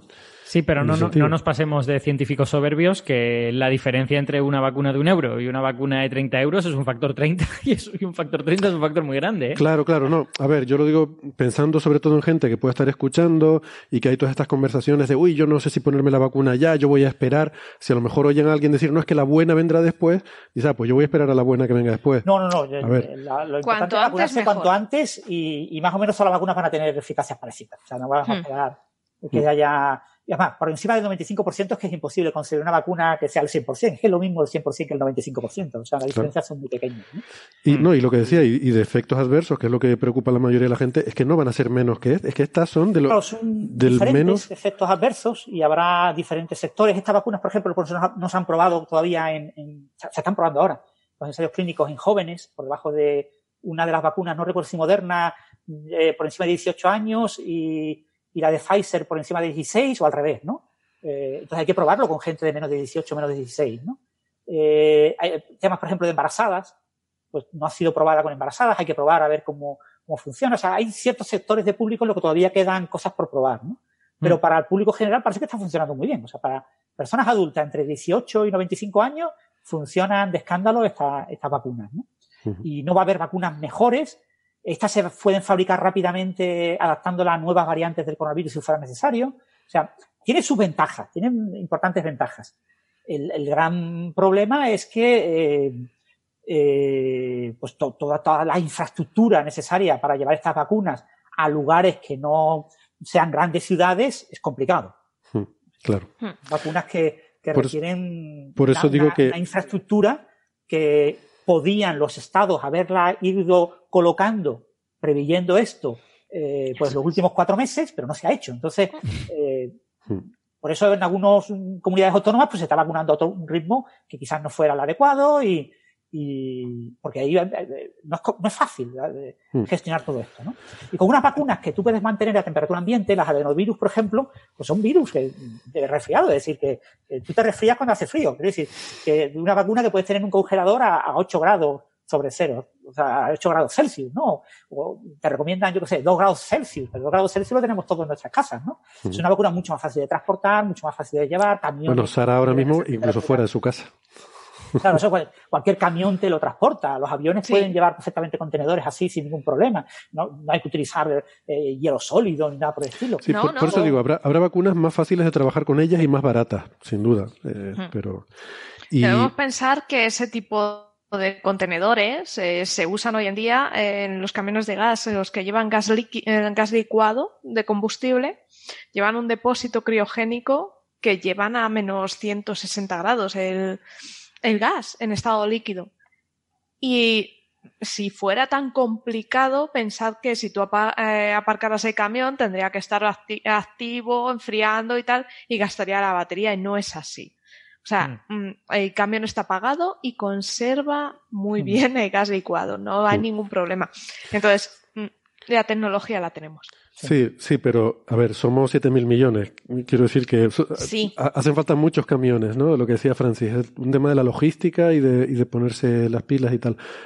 claro, has dado con un punto clave también que acabas de tocar, yo creo, eh, en el sentido de, bueno, los dos, tanto Sara como Francis, ¿no? no solo el tema de los camiones, sino la facilidad de producir, adaptar estas vacunas no, yo me refería no al tema de camiones, sino al tema de eh, el, contenedor. Sí, el frío, sí. La conservación, que esa conservación se, obtiene, o sea, se... Sí. lo que quiero decir es que estamos, estamos estableciendo... Te hace falta eh, perdona, te hace falta como una gran cantidad de eh, vehículos especializados. Quiero decir, ah, la tecnología existe, pero claro, no existen flotas gigantescas de, de contenedores así. Es, la cantidad, el volumen tan enorme al que hay que llegar, ¿no? Pero digo que estamos poniendo una, una infraestructura, porque, a ver, yo siempre lo que he pensado con esto de la COVID-19 es que quizás ha sido la primera gran pandemia de nuestra época de alcance mundial, etcétera, pero seguramente no será la última, en el sentido de que el mundo está ya totalmente globalizado, las comunicaciones son eh, de, de, cualquier punto a cualquier otro y, esto va a seguir ocurriendo. O sea, un virus que salta de un animal, so, eh, zoonosis, una mutación, etcétera, este tipo de cosas van a seguir pasando, pues no todos los días, pero alguna más veremos a lo largo de nuestra vida. Y Yo esta noche voy a cenar tres zarigüeyas crudas. Por si acaso. Estate quieto. a partir de come nada crudo. Había pensado hacer ellos y comerme un murciélago, pero. Que no, no se come nada. Todos vegetarianos ahora a partir de ahora. No, pero, eh, ahora hablando en serio, pero que, que, sí que estas cosas seguramente las volveremos a ver y seguramente puede hasta que con... A ver, eh, quiero decir, esto ha sido muy grave, pero la letalidad de este virus no es muy alta. O sea, ustedes imagínense un virus con este nivel de contagiosidad que no da síntomas hasta pasados 7, 8, 9 días y que sea tan mortal como un, un SARS o un MERS. Es que sería, sería terrible habríamos multiplicado por 10 las cifras de muertos y, y se Pero yo creo que esa fue eso fue la causa de la desaparición de. ¿Cuál fue el que desapareció? ¿El MERS? El MERS. SARS, fue, desapareció, el MERS sigue existiendo, sigue existiendo mm. en, camellas y camellos por la leche. Eh, se mantiene y todos los años hay pequeños brotes. Están más o menos controlados mm. y, y, está más o menos localizado en, ahí en el Oriente Medio. Y, pero MERS se mantiene. Mm. Pero mm. ahora mismo no recuerdo las cifras del año pasado, pero eran cientos de personas las contagiadas, no mucho. Y hace un par de años fueron como mil y pico. O sea, no mm. son tantos los de los de. Claro, es que a más letal, menos eh, es peor para el virus, porque es más difícil contagiarse. Bueno, y MERS y SARS eran virus que producían, o sea, el MERS y el SARS, esos, esos síndromes eh, no tenían este periodo asintomático o presintomático que tiene el SARS-CoV-2, la COVID-19. ¿no? Es que, es que eso es lo terrible. O sea, si tú, efectivamente, eso ocurre, lo que tú dices, Sara, ese equilibrio más o menos nos protege, ¿no? De que un virus no puede ser muy letal porque si no, no se expandiría. Pero si tiene un periodo presintomático en el cual puede expandirse eh, antes de matarte, luego ya da igual. O sea, una vez que ya se... Sobre todo antes de tener síntomas, porque es invisible. O sea, el, virus, es, el contagio es completamente imposible de detectar eh, de hecho, lo que está pasando ahora, hace poco ha habido una noticia de un avión en un vuelo de, larga distancia, ¿no? Se metieron, todos los pasajeros habían pasado la PCR negativa, eso sí, con las, no sé, 48 horas o 72 horas, no sé cuántas horas son, y durante el vuelo eh, se contagió, una persona eh, parece que estuvo infectada, contagió a cinco. Que cuando llegan al vuelo de destino le hacen otra PCR y se descubre que tienen, que están contagiados. O sea que ha sido en el vuelo de como cinco horas Mm. eh, que se han contagiado, ¿no? O sea, en una cosa claro, mm, lo mismo es que ya venían contagiados cuando entraron en el avión, porque la PCR se le hicieron un poquito antes, claro, no se la hacen justo cuando están en la puerta del, embarque, ¿no? Sino que se lo han hecho unos días antes, ¿no? Y que hay un periodo de latencia, ¿no? Que tú puedes, a lo mejor, acabas de coger el virus, te hacen la PCR ahora, sale negativo, pero dentro de un par de días es cuando te va a salir positivo, ¿no? Esto lo vimos cuando el famoso caso del equipo este de fútbol, que estuvo aislado en La Coruña a final de la temporada pasada, el último partido en segunda división, que...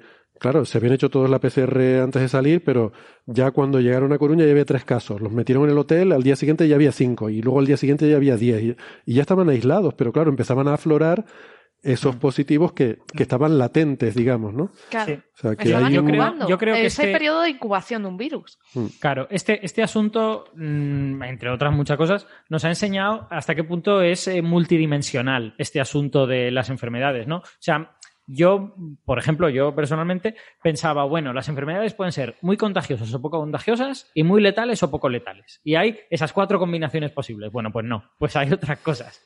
O sea, que si tienen periodo asintomático o no tienen periodo asintomático. Que si afectan mucho a la gente mayor o afectan eh, a la gente de cualquier edad. O sea, ahí es una cosa multidimensional y la importancia de una pandemia depende de todas esas dimensiones. Eso es. Todos los factores, sí. Y yo creo que, de, hecho, este solo la experiencia en, los, en los últimos 20 años nos demuestra que, que coincidan factores que hagan que una enfermedad sea difícil de frenar no es tan probable. Porque el SARS se frenó, la gripe A resultó ser muy contagiosa, pero, eh, pero extremadamente vulgar en cuanto mm. a su capacidad de matarnos. Eh, o sea que quiero decir que es difícil que confluyan factores que hagan una enfermedad tan, tan fastidiada como está siendo el COVID-19. Este. Claro, pero que de vez en cuando va a pasar, es lo que quiero decir. ¿no? es difícil, pero es una cuestión de probabilidad. Entonces... Es que además es una ruleta rusa, porque ha habido casos de gente joven que ha fallecido eh, sin patologías, otras. Entonces, no sabes, ¿no? Sí, bueno, pero eso, eh, a ver, siempre casos mm, aislados, poco probable siempre los va a haber, ¿no? En cualquier enfermedad. Pero a, lo que yo iba es a, que este tipo de vacunas nos dan un arma muy poderosa para combatir mm. esas futuras pandemias que las va a haber. Entonces, no solo, em, o sea, yo creo que esto mola mucho porque no solo nos da esperanza para resolver este problema que tenemos ahora, sino que estamos sentando las bases para estar bien preparados para el futuro porque esto lo vamos a volver a necesitar. Y este tipo de vacunas, por lo menos, no sé, eh, contra virus que se... También es verdad que hemos tenido un poco de suerte en el que ha sido, que ha sido un virus que rápidamente se, se conoció, se secuenció su genoma y que ha sido relativamente sencillo de atacar, en el sentido de que tiene la espícula esta tan grande, ¿no? Que es el virus que la tiene más grande, ¿no? Es el, el es el, eh, los coronavirus son el virus del WhatsApp para, para los virus, ¿no? Y entonces, ha sido realmente fácil de atacar. Eh, porque ahí, ahí, tenemos virus como el del SIDA, que llevamos 20 años, bueno, 40 años que no, todavía no damos con una vacuna mm, eficaz, ¿no? Mira, si me dejas, si me dejas que haga un comentario así un poco escabroso, yo a raíz de todo esto, pues empecé a escuchar muchos podcasts de pandemias históricas, pues que si la peste bubónica, no sé cuánto, no sé más, y, y me entraron un poco escalofríos de ver los números de la peste, ¿eh? La peste, que es una enfermedad completamente olvidada en Occidente, mm. que, creemos que estamos a salvo y que, y que, probablemente lo estamos porque tenemos antibióticos y tal. Bueno, pues los números de la peste son, con antibióticos muere el 10% de la gente.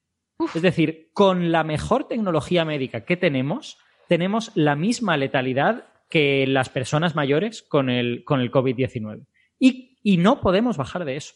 Sin la mejor tecnología médica, la letalidad está por encima del 60%. La peste. O sea, poquita broma con, con la amiga, ¿eh?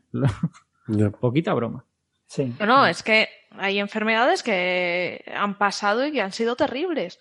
Y, ahora están ahí, o sea, quiero decir, en, hay un en Madagascar desde el año 2018, ¿eh? o sea, pero el caso, no, el caso, consiguen deshacer de él. El caso particular de la peste también está muy asociado con condiciones higiénicas, ¿no? O sea, también es una epidemia que se puede, se puede resolver con intervenciones no farmacológicas, como es, pues, ducharse a menudo y sacar la basura. Control, control de animales. Control de plagas. la, peste, la peste es asociada a roedores, básicamente. Mm. sí, pero, nos ha pillado en una época buena porque tenemos la tecnología adecuada para luchar contra este bicho. Sí.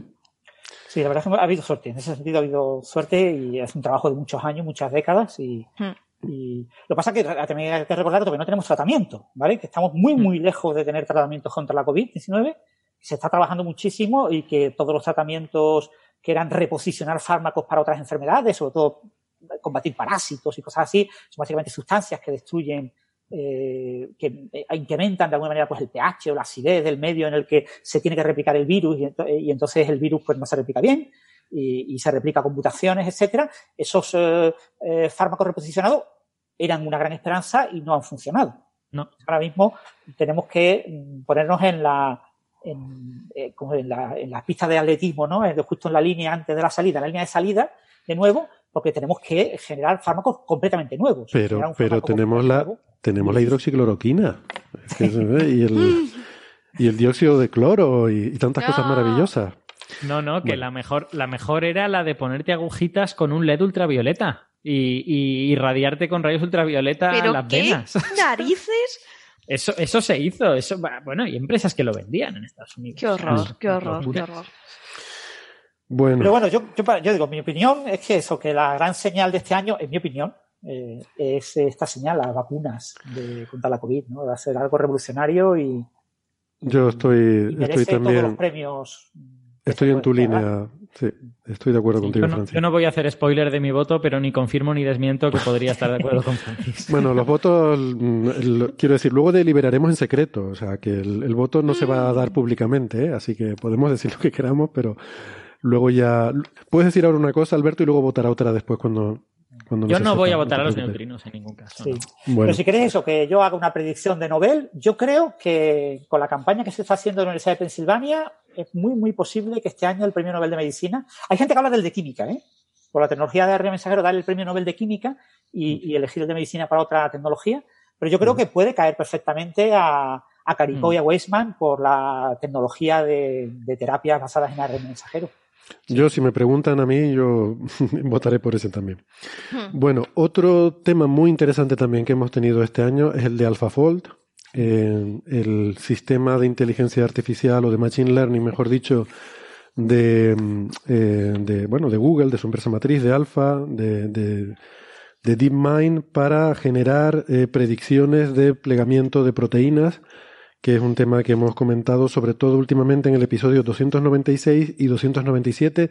Ya lo comentamos hace dos años, cuando mm. en el, el, concurso este en el que se juntan para ver quién pliega mejor las proteínas, pues eh, ya, mm, digamos, ya ganó con mucha diferencia e impresiona a todo el mundo, pero en la edición de este año ya ha sido una cosa brutal, donde incluso nuestro invitado en ese episodio 297, si recuerdan, Carlos eh, Outeiral, eh, decía que estaba planteándose cambiarse de campo porque cuando una máquina mm, puede hacer las cosas mejor que tú, no tiene mucho sentido seguir, ¿no?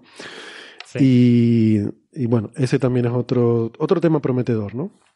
A mí, me, a mí me parece una de las noticias del año y de las noticias de la década, sin ninguna duda. O sea, yo creo, yo creo que es un notición y que si no fuera por todo este tsunami del coronavirus, sería evidente que AlphaFold se llevaría el, premio señal, pero de calle. O sea, completamente de calle, porque es...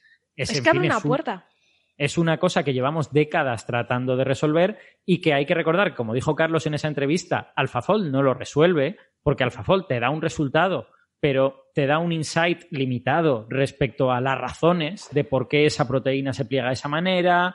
Eh, tú le puedes poner otro medio y AlphaFold te dirá, vale, pues en este medio se va a plegar de esta otra manera, pero, pero lo interesante sería entender cuáles son los mecanismos de plegado y, obtener, digamos, una comprensión cualitativa, ¿no? Y no una comprensión es un poco duro decir esto, pero una comprensión anecdótica, ¿no? Es lo que te da un programa. Un programa tú le das unas condiciones muy concretas y él te da un resultado concreto para hmm. esas condiciones concretas. Mientras que cuando uno entiende algo de verdad, hace abstracción y logra entender eso para un gran número de casos. Eso AlphaFold no te lo puede dar. Claro, porque tú estás pensando desde el punto de vista de la investigación, de entender lo que está pasando ahí, pero desde un punto de vista pragmático, de decir yo quiero no sé, eh, yo estoy desarrollando Quiero un fármaco. ya y baratos. Pues AlphaFold. Eh, yo no, yo no sé si estoy de acuerdo con, esto, porque en, quiero decir, cuando uno quiere desarrollar un fármaco, quiere hacer biotecnología, eh, no tiene tres opciones y quiere saber cuál es la buena. A lo mejor tiene tres familias de opciones o 30 familias de opciones. Igual tiene 30.000 opciones. Entonces, tampoco es que algo como AlphaFold te resuelva la vida inmediatamente. Que sin duda va a ser revolucionario, ¿eh? que no tengo absolutamente. Pero imagínate que no lo tuvieras. Quiero decir que ahora tienes esas tres familias y este te puede decir cómo se pliegan todas las proteínas de esas tres familias. Y ya, ya puedes ir con ellas e irlas probando. Irlas probando en tu simulación. de esperar un año, ¿no? Porque si has de hacer 3.000 veces esto y tarda una semana cada una, pues has de poner muchos ordenadores. O sea, quiero decir que, que tener una comprensión cualitativa no es simplemente porque yo aspiro a tener el conocimiento y vivo en el Olimpo tocando la lira de la ciencia y no sé qué. No, es porque una comprensión cualitativa realmente te da el camino corto a la solución. Sí. Y AlphaFold no es el camino corto, es un camino, pero no es el camino corto. Eso es. Sí, no pretendía, claro, no, no pretendía infravalorar la importancia de la investigación, ni muchísimo menos. En fin, solo faltaría.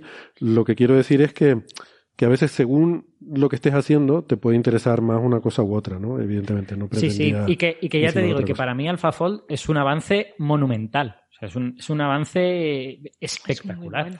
Y, y sí que, y sí que puede tiene tener este insight, ¿no? Porque te permite experimentar en el sentido de eh, ¿y qué pasa si esto lo cambio por esto otro? Entonces puedes ver cómo se pliega en un caso y cómo se pliega en otro. Y eso te puede dar algún insight de cuál es el papel de esto que tú estás, ¿sabes? Esas perturbaciones que tú haces a veces, cuando es una forma también de intentar entender lo que hace una red neuronal, es perturbarle las entradas para ver cómo cambian las salidas que te da.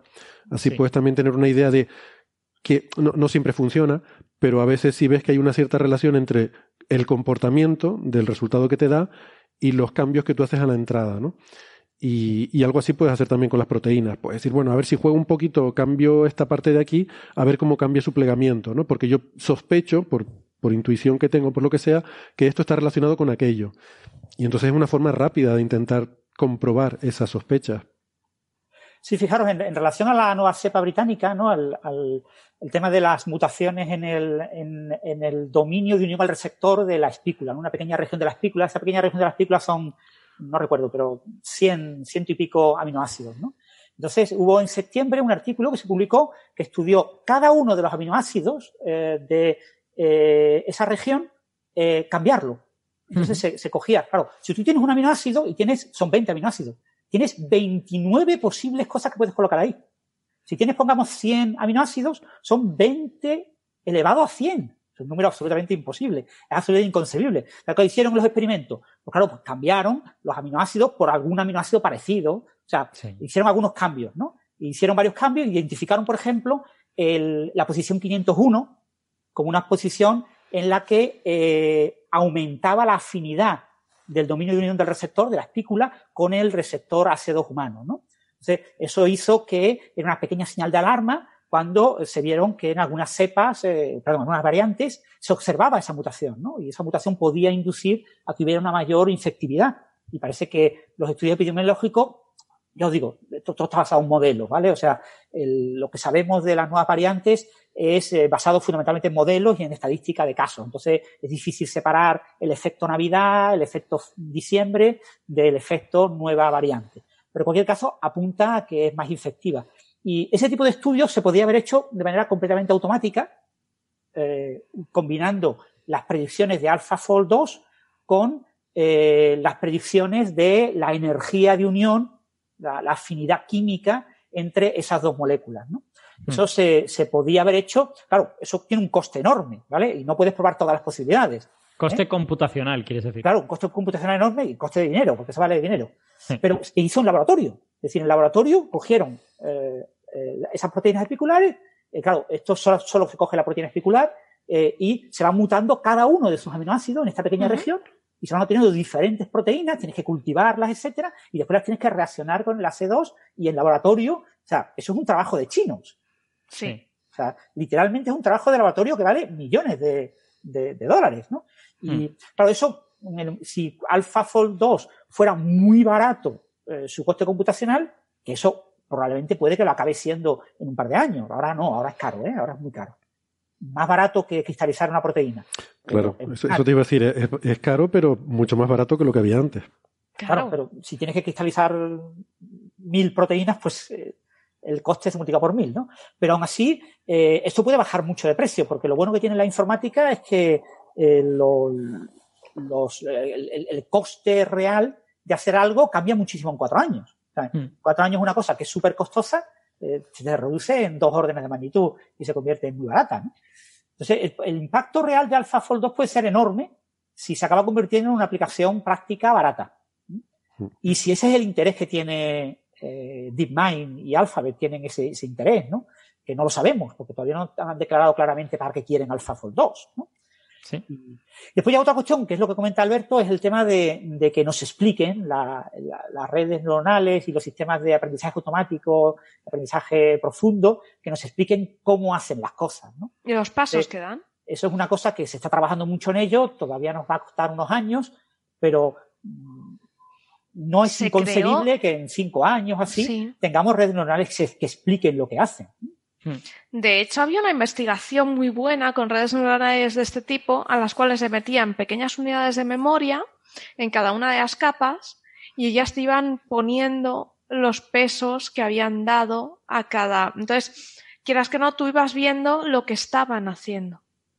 Entonces iban almacenando, cada paso que daban iban almacenando en una especie el, de. El problema que tiene eso es que muchas veces en las primeras capas como que se entienden, ¿no? En tratamiento de imágenes se ve muy claro, ¿no? Como sí. bien, Sara. Eh, en tratamiento de imágenes, las primeras imágenes parece que se ve claramente lo que está haciendo.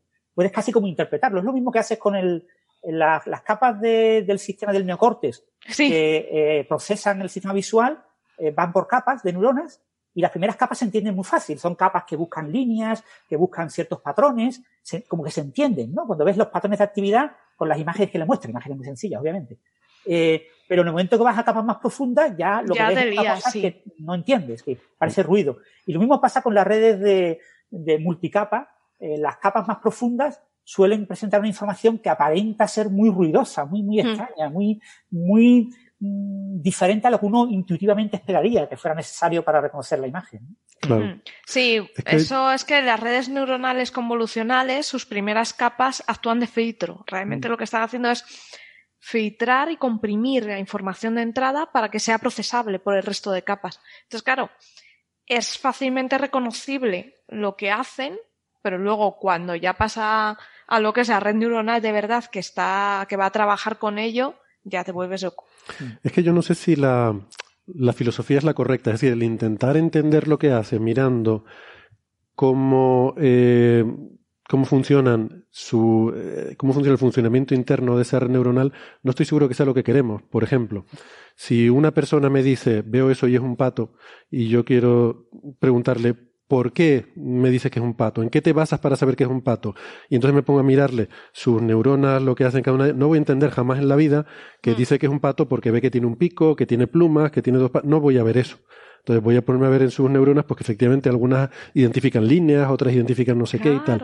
Lo mismo pasa con una red neuronal. Quiero decir, si yo quiero saber por qué me ha dado esa respuesta, yo qué sé, si, si Francis hace un, no sé, un, un cálculo y yo quiero preguntarle cómo ha llegado a esa conclusión, no voy a abrirle la cabeza a mirar cómo sus neuronas se están activando.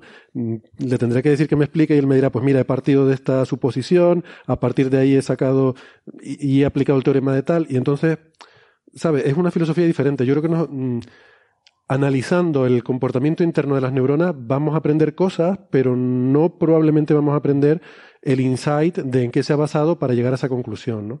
Estamos acostumbrados a pensar en código, a pensar en que yo quiero entender un programa, entonces voy mirando lo que hacen sus líneas, pero las redes neuronales funcionan de una forma diferente. Es otra cosa. Es Están otra cosa. asignando pesos a pequeñas unidades de cálculo. Sí, Entonces y no es, no quiero decir que sea como nuestro cerebro, no es, pero algo no es algo intuitivo. No es No intuitivo, es- no es, no es mirarlo a ver qué está haciendo, ¿no? Pero Mm. sí que vale la analogía de decir, igual que nuestro cerebro no vale abrirlo y mirar cómo conecta las neuronas para entender lo que está pensando una persona, pues de la misma manera la red neuronal no, no lo vamos a entender así.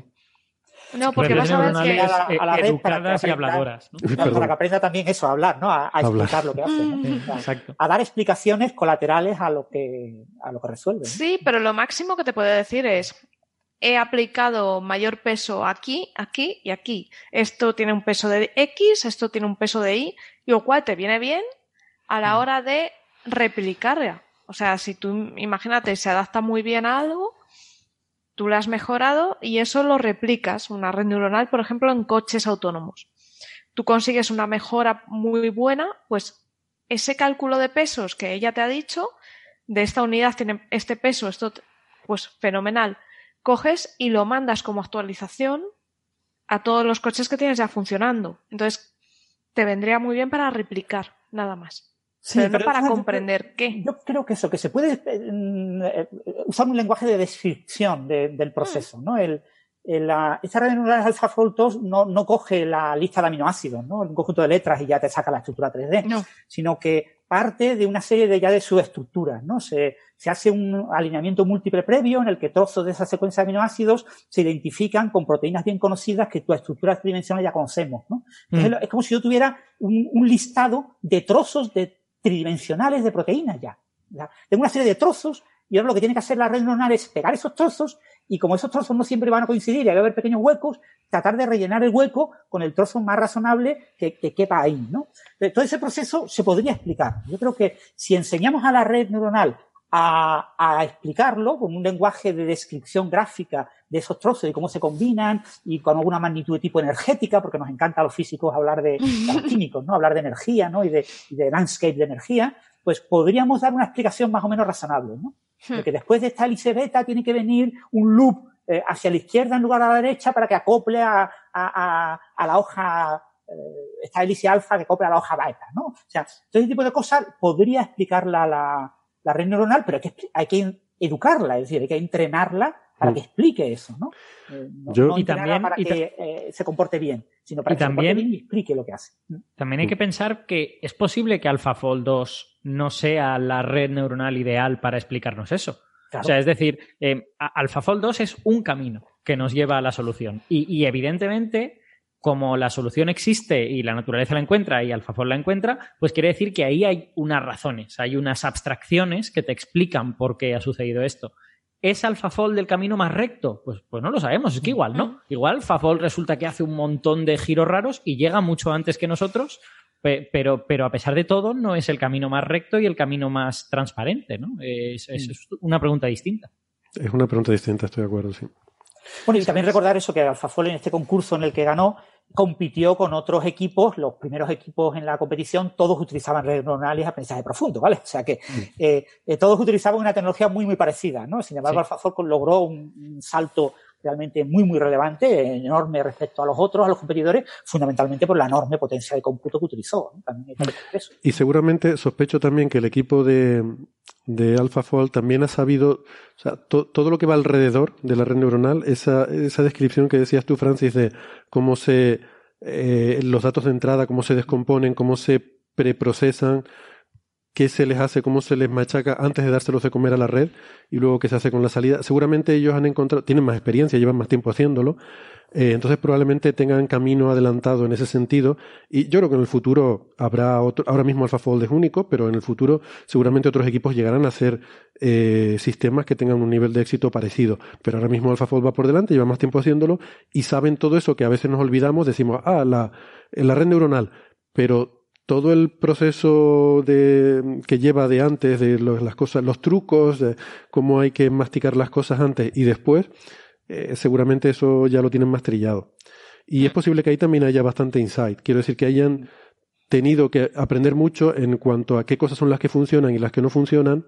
Probablemente les ha dado información de mm, cuáles son las cosas más relevantes para el proceso de, de bueno, cuáles son las cosas que necesita la red saber para poder predecir bien el plegado de proteínas y eso te da una idea de cuáles son las cosas importantes en el proceso. Es que eh, ahí le acabas de dar, es ese punto, el conjunto de entrenamiento. Más que la red neuronal, el conjunto con el que se ha entrenado, ahí tienes ese punto para, porque igual tienes otra que es igual, muy similar, pero el conjunto con el que han entrenado no era lo suficientemente bueno y por eso no, no llegó hacer lo que hace Fafol. Entonces, hay tantas variantes. Bueno, pues si les parece, em, podemos ir aquí dando carpetazo entonces a las candidaturas del premio Señal y estoy contento porque eso quiere decir que este año, pues sí, mm, vamos a dedicar bastante más tiempo al premio Señal que al ruido porque no quiero que nos extendamos tanto, así que iremos más rápido por el premio ruido. Eh, lo cual está bien, porque quizás otros años nos hemos ido más porque el, el premio ruido se presta más al cachondeo, al, en fin, al salseo, a todas estas cosas que a veces pues bien para echarse unas risas, pero, pero al final lo, lo interesante y lo bonito son realmente los avances, ¿no? Del premio Ruido, eh, bueno, podemos, eh, podemos comentar algunas de las cositas que ha habido este año, que les recuerdo que lo que consideramos como candidato al premio Ruido son pues eh, trabajos, actuaciones, cosas que se hayan publicado, que se hayan hecho, que en general consideremos que hayan entorpecido el avance del conocimiento humano, ¿no? Temas relacionados con la ciencia, pero que pueden ser eh, publicaciones científicas o, o, no, pueden ser mm, artículos de, de divulgación, pueden ser eh, bueno, cosas que haya dicho o hecho la gente que consideremos que hayan sido negativas ¿no? para, para el avance del conocimiento humano en general. Comunicados en Twitter. Que, que bueno, por ejemplo. Es que al, alguno puede que haya. Por ejemplo, alguno, sí, y alguno discutiremos seguramente, ¿no?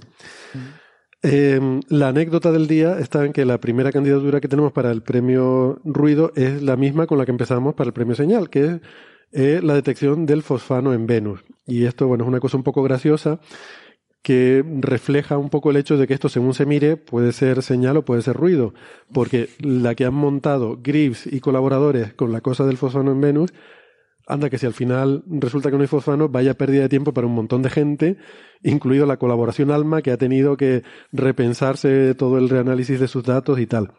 Entonces, bueno, hay gente que piensa que eh, esta candidatura realmente merece un premio ruido, ¿vale? Porque, porque esto del fosfano es una tontería y nos han hecho perder mucho tiempo. Pero es más, es que la psicosis humana llega hasta el punto de que no solo podemos tener una candidatura entre los premios señal y entre los premios ruido, sino que hay gente que puede haber votado una persona a las dos, que es señal y que es ruido a la vez, ¿no? Y tenemos aquí el caso de Nacho Trujillo, que ya nos envió su voto, que le da medio voto al, a la candidatura de Fosfano como premio señal y otro medio voto a la candidatura como premio ruido. Eh, este es el voto de Redinger. O sea, hay una. Es que Nacho es un cachondo. ya está. Yo creo que es una candidatura que, que está en una superposición. Dado... Hasta que es miremos que podría... y veamos si hay fosfano o no, sabremos si es premio señal o ruido. Es que además Nacho podría haberle dado un, un, un, voto a cada una. O sea, quiero decir, y, y, decidió darle medio para hacerlo todavía más, todavía más confuso. Sí, para trolearnos sí. más.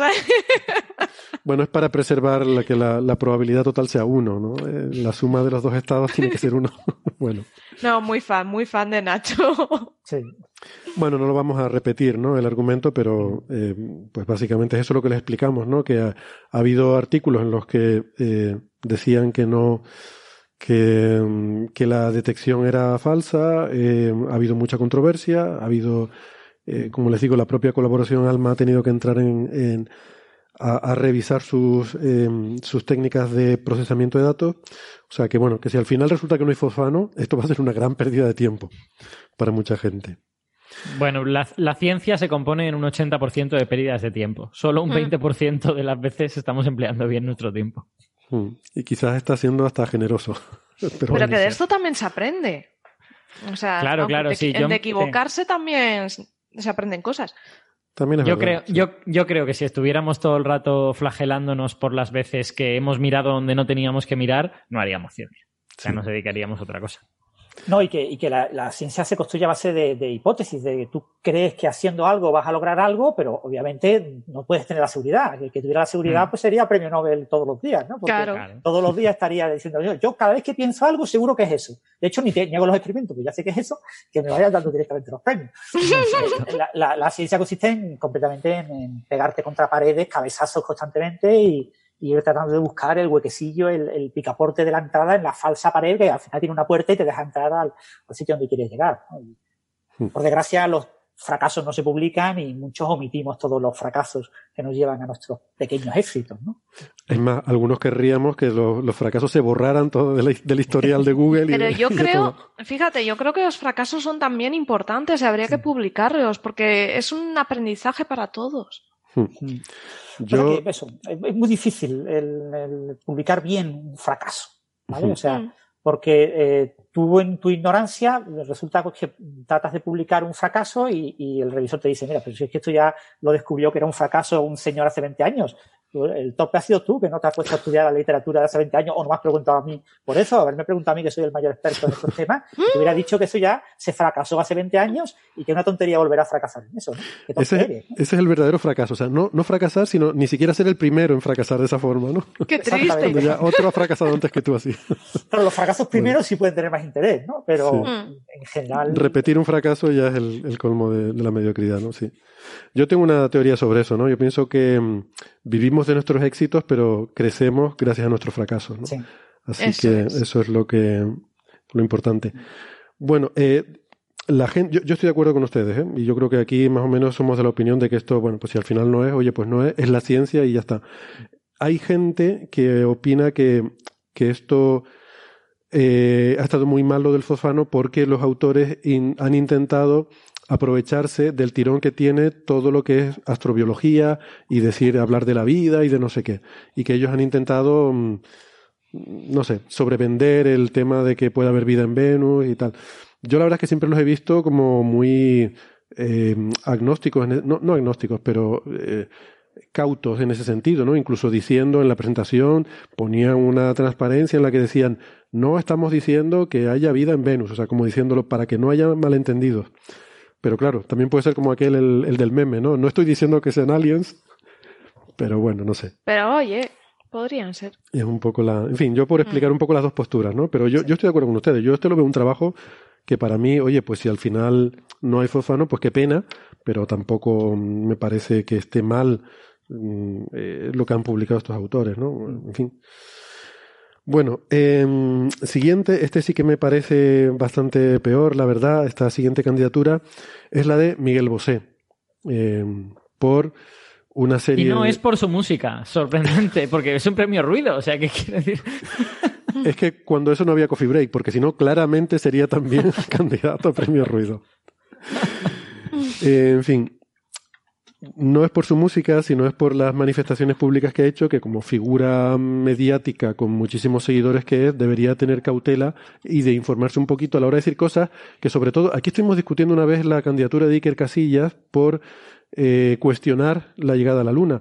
Claro, esto es incluso peor, porque esto, esto es grave, esto es un tema de salud pública. El... No, y aún encima es que jaleó a la gente para que se manifestasen. Exacto. Es un negacionismo de la pandemia, aunque luego ya mm, dijo que bueno, que no, que sí que el virus sí que existía, pero que el problema es que es una mezcla de teoría de la conspiración, primero con negacionismo, eh, no solo decía que no hay que vacunarse, que Bill Gates no quiere controlar con un chip que mete ahí todos los disparates estos, pero es que además también alentaba estas manifestaciones de ir sin mascarilla, de, mm, Manifestaciones a las que él no iba. No iba, no iba, pero decía que iba a ir y las jaleaba, ¿no? Sí, y em, las jaleaba. Sí. Entonces hay toda una serie. De hecho, inicialmente creo que decía que no, que era mentira la pandemia, que era una pandemia. Hmm. Sí. Y que era toda una gran conspiración mundial. Em, pero que bueno, Luego dio marcha atrás en esa postura, decía que bueno, que sí, que el bicho sí existe, decía, pero, pero nos están engañando, nos quieren controlar, nos quieren poner mascarillas, nos quieren, bueno, una serie de cosas, ¿no? Entonces, como es un tema además muy grave, eh, pues bueno, me parece una candidatura muy meritoria, porque además no es anecdótico, hay demasiada gente, es una minoría, sí, pero hay demasiada gente que todavía mm, tiene estas posturas y hay gente que está muriendo todos los días, ¿no? Eh, sí.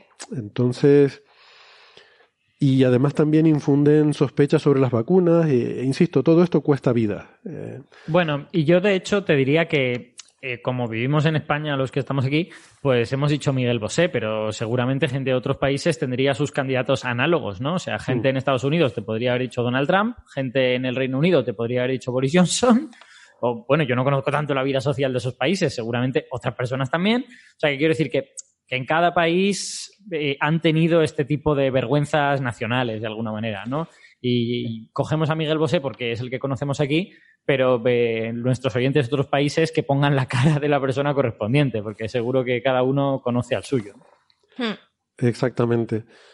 Y bueno, esto como decía en el caso anterior, quizás es un... Eh, en fin, esta candidatura es representativa de, de todas esas gentes, ¿no? Pero bueno. Eh, Casualmente tenía también, quería comentar un mensaje de un oyente de México que se llama Oirán Martín, que nos enviaba un, em, un mensaje eh, en el que, bueno, nos hacía, em, nos mandaba saludos a todo el equipo y eh, nos preguntaba también por un, bueno, un caso similar que hay en, su país eh, de, de una doctora, que estoy aquí buscando el nombre a ver si la encuentro, porque yo no la conocía, pero luego estuve buscando y sí que, em, una doctora que es una médica, que, que bueno, pues Esos, esos casos han existido en España también. ¿eh? O sea, quiero decir, en, sobre todo durante la primavera, a mí me llegaron un par de mensajes por WhatsApp de gente que eran médicos y que decían que claramente esto del virus no podía existir. No sé, cosas, cosas, cosas muy raras. Desde la gente que decía que claramente esta, esta epidemia era completamente mortal y todos íbamos a morir, hasta gente que decía que la epidemia claramente no existía y todos eran médicos. Y eso, bueno, solo te demuestra mm. que, también hay médicos que están locos. ya sí. sí. Bueno, esta es de tema de pseudoterapia. También podemos hablar del señor Cavadas, ¿no? Que también ha hecho alguna barbaridad que otra. Sí, exactamente. O sea, en este caso... que ser, que ser científico no, no, te hace inmune a la estupidez, en definitiva. No, y que hay mucho. O sea, hay que tener en cuenta que hay mucha gente por ahí con titulaciones de, de todo, de, de medicina, de científico, de lo que sea, y que será un 3 sigma, un 4 sigma, un 5 sigma, pero entre tantos millones alguno hay, ¿no? No, ¿sabéis qué pasa? Que con esto de a COVID eh, me parecía que si tú opinabas y dijeras lo que dijeras, ibas a salir en, en los medios, ibas a ganar notoriedad y a mucha gente eso le ha gustado. Y, hmm. por salir en los medios o por salir en una cadena de WhatsApp, pues la gente ha hecho auténticas barbaridades. Y eso me parece una... Eh, aquí esto es, se cumple la vieja máxima del periodista, que perro muerda a hombre no es noticia, que hombre muerda a perro sí. Eso es. Entonces, eh, si tú sales diciendo todo esto es una conspiración, hmm. nos están engañando, no sé qué, eh, hay una cantidad de gente que te hace caso inmediatamente. Mientras que si tú sales y dices, no, mira, esto es un virus, se conocen virus de esta familia desde hace varias décadas, se sabe que tienen proteínas y tal, la gente ha desconectado ya. Cuando, o sea, quiero decir, eh, es un problema de, de dónde depositamos nuestro interés. La novedad despierta interés y la no novedad despierta menos interés. Y Pero eso... deberíamos reeducarnos a nosotros mismos para, hacernos inmunes ante esta gente. Eso es. Eso es un punto que yo mm, no sé cómo enfatizarlo lo suficiente, cómo intentar transmitirlo mejor, porque me parece súper importante y que en esta pandemia lo hemos visto muchísimo. Lo que vemos en los medios de comunicación suelen ser los casos extremos no es la media, no es lo normal, no es lo habitual. Son los casos extremos. Y pasa en los dos sentidos, tanto en los disparates de aquí no pasa nada, esto es una mentira, es una conspiración, hasta los otros, los exagerados de vamos a morir todos, esto es un virus super mortal y no sé qué. Em, porque lo que nos ponen en la tele siempre son los casos más extremos, insisto. Eh, noticia, una persona joven de 25 años que no le pasaba nada, no sé qué tal, está en la UCI. Entonces, eso inmediatamente quiere decir que este es un virus que mm, todo el mundo tiene que estar asustadísimo si lo coge. Que, que usted dice, no, vamos a ver, eso le habrá pasado a esa pobre persona, lo siento mucho porque su caso es muy, en fin, eh, es, muy, es muy triste que le haya pasado eso y lo sentimos, pero no es lo normal. O sea, lo normal, si eres una persona joven y sana y te coges el virus, bueno, intento transmitir eh, una cierta sensación de, de tranquilidad, es decir, no, no, tiene por qué pasarte nada. Lo normal es que no te pase nada. Pero si tú ves las noticias, eh, lo típico, la inmunidad no va a durar nada. Hay, mm, se ha descubierto un reinfectado en no sé dónde. vamos a ver, se ha descubierto un reinfectado en Hong Kong. O sea, llevamos dos semanas hablando de un señor que se ha reinfectado en Hong Kong. Y, y estamos, o sea, fíjate tú si hemos tenido que buscar para encontrar un caso, ¿no? Y eso quiere decir que ya la inmunidad no funciona. Hombre, no. Vamos a estudiarlo bien, vamos a verlo. Pero, pero eso ya no, no se transmite, ¿no? Y con las vacunas pasa lo mismo. Una persona tuvo una reacción alérgica en no sé dónde. Bueno, sí, pero las otras 80.000 que no tuvieron ninguna reacción y no les ha pasado nada, ¿qué? Esas no salen. Sabe la persona que le pasa algo. Y va a pasar, lo advierto ya, a alguien le pasará algo muy grave con una vacuna que le pongan, una persona que esté bien en algún sitio del mundo, le pondrá la vacuna estando muy bien y tendrá una reacción terrible. Pero será un caso de no sé cuánto. O sea, que, que, que son casos tan raros que están muy sobre representados en los medios de comunicación. Pero eso lo, ves en cualquier prospecto de cualquier medicamento, que hay casos raros que pueden ser muy mm. graves, pero son muy raros. Claro, y esos aparecen en el prospecto. Y hay gente que te lista el prospecto de, de, la vacuna, de no sé qué. Bueno, mire usted el prospecto de cualquier medicamento. Efectivamente. Es que parece, te vas a tomar un omeprazol antes de la cena de Navidad y mira el prospecto y dice, pero si me voy a morir si tomo esto, ¿no? Bueno, perdona, no quería, le, le prometí al oyente que mencionaría a esta doctora que se llama María Eugenia Barrientos, que la ha estado investigando y es verdad, dice una sarta de estupidez. E, ella es salvadoreña y por lo visto tiene mucho seguimiento en Latinoamérica, en redes sociales y demás. Y ha habido cierta controversia porque el comité médico ha estado debatiendo si deberían retirarle o no. Han decidido que no, que no le van a retirar la licencia porque ella propone pseudoterapias. Que si te oh. tomas ibuprofeno con no sé qué y con no sé qué otra cosa, te quitas el coronavirus. O te, en fin, estos disparates que los vemos también por desgracia porque te hace famoso. O sea, diciendo ese tipo de cosas te hace famoso. Mm. Es lo que decía Alberto. Una que- persona diciendo las cosas sensatas no sale en ningún lado. Nadie le hace caso. Es un poco lo que os he dicho antes. Lo que necesitamos es protegernos de nosotros mismos, porque es donde nosotros colocamos nuestro interés lo que nos hace vulnerables. Es esta, eh, otras veces, ya os lo he dicho, hablando de los relatos y todas estas cosas. Lo que, lo que necesitamos es conocernos a nosotros mismos, conocer qué cosa nos emociona y nos va a generar mucho interés inmediatamente, y cuando la conozcamos, ponerla en, en cierta perspectiva y decir, no, en el momento en que sintamos este gran interés, a lo mejor lo que tenemos que hacer es respirar hondo y decir, este interés no es tan relevante. Esto, esta cosa no tiene tanta importancia o quizá no tiene ninguna importancia. O sea, en- pensad en la cantidad de cosas que se dijo durante la primavera sobre y que parecían súper importantes y debates fundamentales. Que el virus había salido de un laboratorio de China. ¿Quién se acuerda de, de la gente que hablaba de que el virus había salido de un Sí, laboratorio de. China? Y, y aquello en los grupos de WhatsApp era fundamental, porque claramente los chinos estaban intentando como controlar el mundo. O no sé qué, o no sé qué tontería. Y eso, obviamente, nadie se acuerda ya porque, en primer lugar, porque era mentira, en segundo lugar, porque era irrelevante. o sea que lo importante era que cómo parábamos esto. Eso es. Mm, Claro, bueno. Pues un poco yo creo que esta candidatura de Miguel Bosé, yo creo que eh, de alguna forma engloba todas esas mm, Sí. otras que, como dices tú, Alberto, cada país tiene su Miguel Bosé y tiene su, eh, su doctor eh, Cavadas o toda esta Sí. gente, ¿no? Pero o, es, o el yo nunca. ¿Cómo no- se llama el otro? El Spiriman. Eh, Ah, sí, el este que era Spiriman peor, este. sí. Bueno, Sí, pero que yo nunca podré enfatizar lo suficiente este punto. A esa gente la alimentamos nosotros, Sí. porque somos nosotros los que nos interesa lo que esa gente dice. Entonces, eh, conocer nuestros propios intereses y tenerlos bajo control es fundamental para desarmar a toda esta Eso gente es. y que, y pierdan su poder sobre nosotros. Hmm. Muy bien. Bueno, tenemos otra candidatura que mm, eh, esta, bueno, alguien va a pensar que si le tengo yo tirria. Bueno, la siguiente candidatura es a Iker Jiménez por el tema del fosfano en Venus. Eh, volvemos a lo del fosfano en Venus, es que está dando mucho juego. Debo decir que esta no la he promovido yo, ¿eh? que, eh, en fin, alguien pensará que es que si tengo una fijación, esta ha salido de Y, todo- y yo tampoco, debo decir, ¿eh? que le imito y tal, yo tampoco la he promovido. Es verdad. De hecho, yo suelo hacer el comentario de que si pudiéramos atraerlo al, al, al bien, al lado del bien, sería un divulgador maravilloso, porque tiene una Sí, porque capacidad tiene enorme de comunicar. Sí, sí, tiene mucho carisma. Pero bueno, yo eh, hice un comentario sobre precisamente esta historia que dijo del fosfano en Venus en redes sociales, que luego se, se salió mucho de madre, tuvo mucha más repercusión de la que yo esperaba, incluso en algunos medios de comunicación, y me vi metido ahí en un, en un lío más grande del que hubiera esperado. Pero bueno, que mm, el, el tema es, si recuerdan, bueno, Iker Jiménez, por supuesto, se ha hablado mucho y, y, sus, eh, sus programas sobre mm, pseudociencia y sobre muchas cosas lo podrían convertir en una especie de candidato perenne a algún premio ruido, ¿no?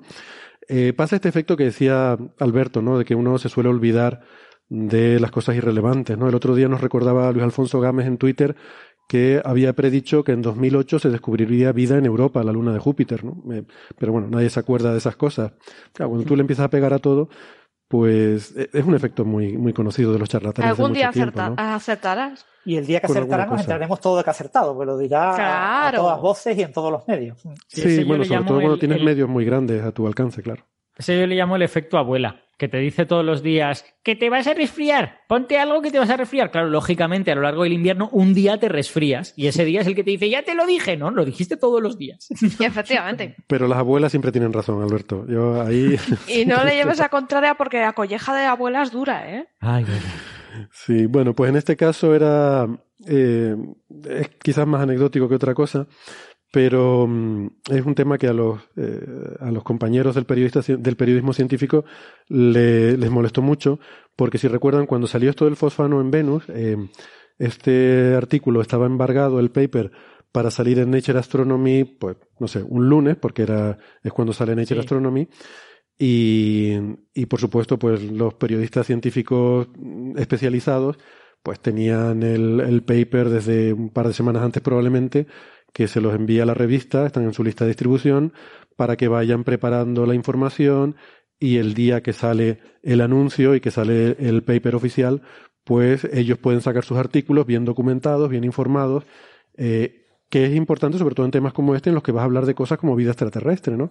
Que son temas que fácilmente se salen de, madre y, y, se dicen muchos disparates. Entonces es bueno que los periodistas tengan un tiempo para consultar con expertos, para preparar un buen artículo, para preparar una buena entrevista, etcétera, ¿no? Bueno, este sistema del embargo a unos les podrá gustar, a otros no. A mí personalmente no me gusta, pero bueno, mm, lo respeto. Cuando mm, me entero de algo por, en fin, por una fuente que está embargada, pues mantengo el, el secreto. Eso no significa que yo esté sujeto a él sin haberlo eh, aceptado, porque no es una, tampoco es una mafia que eh, si tú te enteras por alguna razón que no es mm, la revista o alguien que, lo haya obtenido a través de la revista, pues oye, eh, es información que tú tienes, ¿no? No es, no es una maldición egipcia, ¿no? Que se va pasando entre arqueólogos y todos mueren de la maldición. Claro, es que parece que hay gente que piensa que como la revista ha dicho que no se puede hablar de esto, pues ya no se puede hablar. Oiga, no, también está la libertad de expresión. Otra cosa es que yo haga un pacto con la revista. O sea, el embargo es un pacto entre dos partes. Yo me comprometo a, respetar eh, la confidencialidad y a cambio tú me das la información, ¿no? Entre la revista y, y el periodista. Es un pacto. Bueno, eh, yo no estoy en estas listas de distribución, o sea que no estoy en estos embargos ni nada. Y, bueno, se ve que Iker, Jiménez tampoco. Eh, ¿Qué pasa? Que hubo un medio en Internet. ¡Sorpresa! Iker Jiménez no está en listas de periodismo científico. Claro, porque estos son temas de los periodistas científicos que se apuntan a estas listas, ¿no? El que tiene interés por enterarse de las noticias científicas se apunta a estas listas. El que no le interesa el tema, pues no, supongo. Eh, o, no quieren estar sujetos a esos embargos, que también lo habrá, yo qué sé. En cualquier caso, la cuestión es que el, el artículo salía el lunes, pues creo que el, el, viernes anterior un portal web, que ahora no recuerdo cómo se llamaba, eh, pero que lo estuvimos comentando en su momento cuando hablamos de esto coló, se coló y sacó el artículo que tenía preparado, en vez de esperar al lunes, habrían puesto, lo tendrían programado y habrían puesto mal la fecha y salió unos días antes, creo que fue el viernes de la semana anterior. Eh, rápidamente se habrían dado cuenta y lo retiraron, pero claro, en Internet ya se sabe que una vez que sacas algo, pues la, una cosa tan, tan apetitosa como una noticia de vida extraterrestre, pues enseguida corrió como la pólvora, sobre todo, claro, entre los medios de dudosa reputación que suelen eh, estar muy interesados en temas de vida extraterrestre, pues rápidamente empezaron a sacarlo. Y claro, pues eh, se ve que gente del equipo de Iker Jiménez en algún sitio vio la información y entonces ellos lo sacaron como una exclusiva periodística, como una primicia periodística, ¿no? Dijeron, Iker Jiménez decía en Twitter que era un scoop, que es una palabra en inglés que quiere decir algo así como una exclusiva periodística como resultado de una investigación, ¿no? Un, periodismo de investigación que tú haces y tal. Mm. Mm. Y bueno, fue una metedura de pata que yo, bueno, más o menos lo defendí en su momento cuando hablé de esto en el programa diciendo que es un error que cualquiera puede cometer, tú ves una noticia y tal y la sacas, ¿no? El problema es que, claro, eh, luego muchos periodistas científicos se enfadaron, además por el historial, ¿no? De, en fin, que alguien que se dedica a vivir de las pseudociencias y de los fantasmas y tal, pues te venga a meterse en el ámbito de las noticias científicas y, e intente quedar como que se ha adelantado, ha sido más listo que tú o mejor tal, cuando simplemente lo ha visto en Internet, pues a mucha gente eso le molestó, se lo afearon y claro, luego ya vino el problema porque en vez de, en fin, cuando uno mete la pata, pues hay que saber, hay que saber sacarla, decir, bueno, me equivoqué, pero lo que hizo Iker Jiménez fue contraatacar con una serie de acusaciones que prácticamente sugerían que había una especie de de grupo. Mm, era un poco de estas cosas de conspiración de las que suele vivir, ¿no? Que prácticamente los periodistas científicos del mundo forman una especie de gran mafia en la que ellos se parten y se reparten la información para tenerla solo entre ellos y que les molesta que vengan los libres eh, que, bueno, que a, compartir la información con el pueblo, ¿no? Que es que, que, no te enteras, que a ti no te llega el salario mensual de los Illuminati porque no quieres. Que si te pusieras en la lista de correo, a mí me viene el salario de los Illuminati, de, de, de los de los transgénicos. O sea, toda esta gente y, yo, vamos, nada en dinero gracias a eso. Yo, ojalá hubiera esas conspiraciones porque yo me apuntaba enseguida. O sea, con, la cantidad de dinero que se tiene que manejar en todas estas cosas, eh, vamos. yo te digo, soy altamente comprable, si no soy Eh, si es que basta con ser mainstream. Tú eres mainstream y ya de repente pues te llega el dinero y vienen los Illuminati y todo el mundo. ah, pues por eso no, nos llega esto. Claro, exacto. Hay que escuchar a Maraya Caraya. bueno, no sé, fue, en fin, fue una cosa que tuvo mucho, hizo mucho ruido en su momento, por eso lo de la, supongo que la nominación al premio ruido. A mí me parece anecdótico más que otra cosa, la verdad. Tampoco le, tampoco le doy más, más vueltas. Creo que fue sobre todo peor, insisto, la reacción posterior que la metedura de pata inicial, pero, pero bueno, en fin, cosas que pasan y, y ya sabemos que, mm, ya que sé, a estas alturas sabemos quién es quién y, de qué vive cada uno, ¿no? Em, pero bueno, es otra de las candidaturas esas que tenemos por ahí. Luego, Sara, tú habías propuesto también una que la verdad es que fue bastante, creo que es bastante poco conocida, yo no tenía ni idea, de un hallazgo paleontológico, ¿no? De eh, Eberhard Frey y David Martil que generó bastante controversia, ¿no? Y casi mejor nos lo cuentas tú porque... jubatus. Sí, ese era el dicho, ¿no? A ver, ese, eso es, el, animalito ese Ubirajara jubatus, que es un fósil que se descubrió en 1995 en Brasil y que ahora recientemente ha salido el paper describiendo al animal, ¿vale? Porque tiene unas protoplumas en los hombros. Vale, pero ¿qué pasa? Cuando se publicó este paper tuvo un, problema, de hecho se ha, se ha eh, rechazado. Porque, retractado, retractado. Eso, perdona, retractado. ¿Por qué? Porque Ubirajara, efectivamente, el estudio está bien, el Ubirajara asistió, pero tú no puedes sacar de forma ilegal un fósil de un país, ¿vale? Que fue lo que ocurrió en 1995. Entonces, estos investigadores. Se llama, expoliar el patrimonio De, un, país. Entonces, claro, eh, según salió el paper, eh, apareció un hashtag en Twitter de Ubirajara belongs to Brasil. Eh, todos los investigadores brasileños protestaron, porque, claro, Ubirajara había desaparecido literalmente de Brasil. Lo peor es que esta gente, uno de los dos autores del paper fue de los que estuvo involucrado en el 95 en la desaparición del bicho. Hmm. Porque además te puedes llevar un ejemplar, vale, si tú estás investigando en otro país un espécimen y hay varios ejemplares, eh, puedes pedir al país, oye, ¿me puedo llevar este ejemplar? Y se llegan a acuerdos y te lo llevas. Pero es que estamos hablando del holotipo. O sea, es el único ejemplar existente de este animal. No te lo puedes llevar. Bueno, pues se lo llevaron y aún encima, después de todo lo que se montó, de todo el mundo protestando, en lugar de decir, oye, pues vale, vamos a devolver el fósil o tal, ¿qué hicieron Everard Frey y David Martin? Pues eh, decir cosas muy graves sobre el tema, ¿vale? Como que el fósil estaría mejor en donde estaban ellos en Reino Unido que en Brasil, porque Brasil se quemaban los fósiles, eh, no, eh, sí, se había quemado ya un museo y que eh, no cuidaban de su patrimonio. O sea, acusaciones. Aquello, fue una tragedia. Eso, es de un mal gusto. Pues eso es de un mal gusto. Acusaciones de ese tipo. Y acusaciones mucho más feas. Entonces, pues se montó una polémica. un nombre, tiene un nombre y no es un nombre moderno, ¿eh? se llama colonialismo. Efectivamente. es, en plan de, no, es que los brasileños, como no son mayores de edad, vamos a venir nosotros a ayudarles a cuidar de su ciencia, ¿no? Porque es que son tan pequeñitos y peluditos, pero no saben hacer la ciencia, pobrecitos. Con la de buenos paleontólogos que hay en Brasil, con la de buenos investigadores y jolín, que cojas un fósil y te lo lleves y luego encima te dediques a sí, bueno, insultar.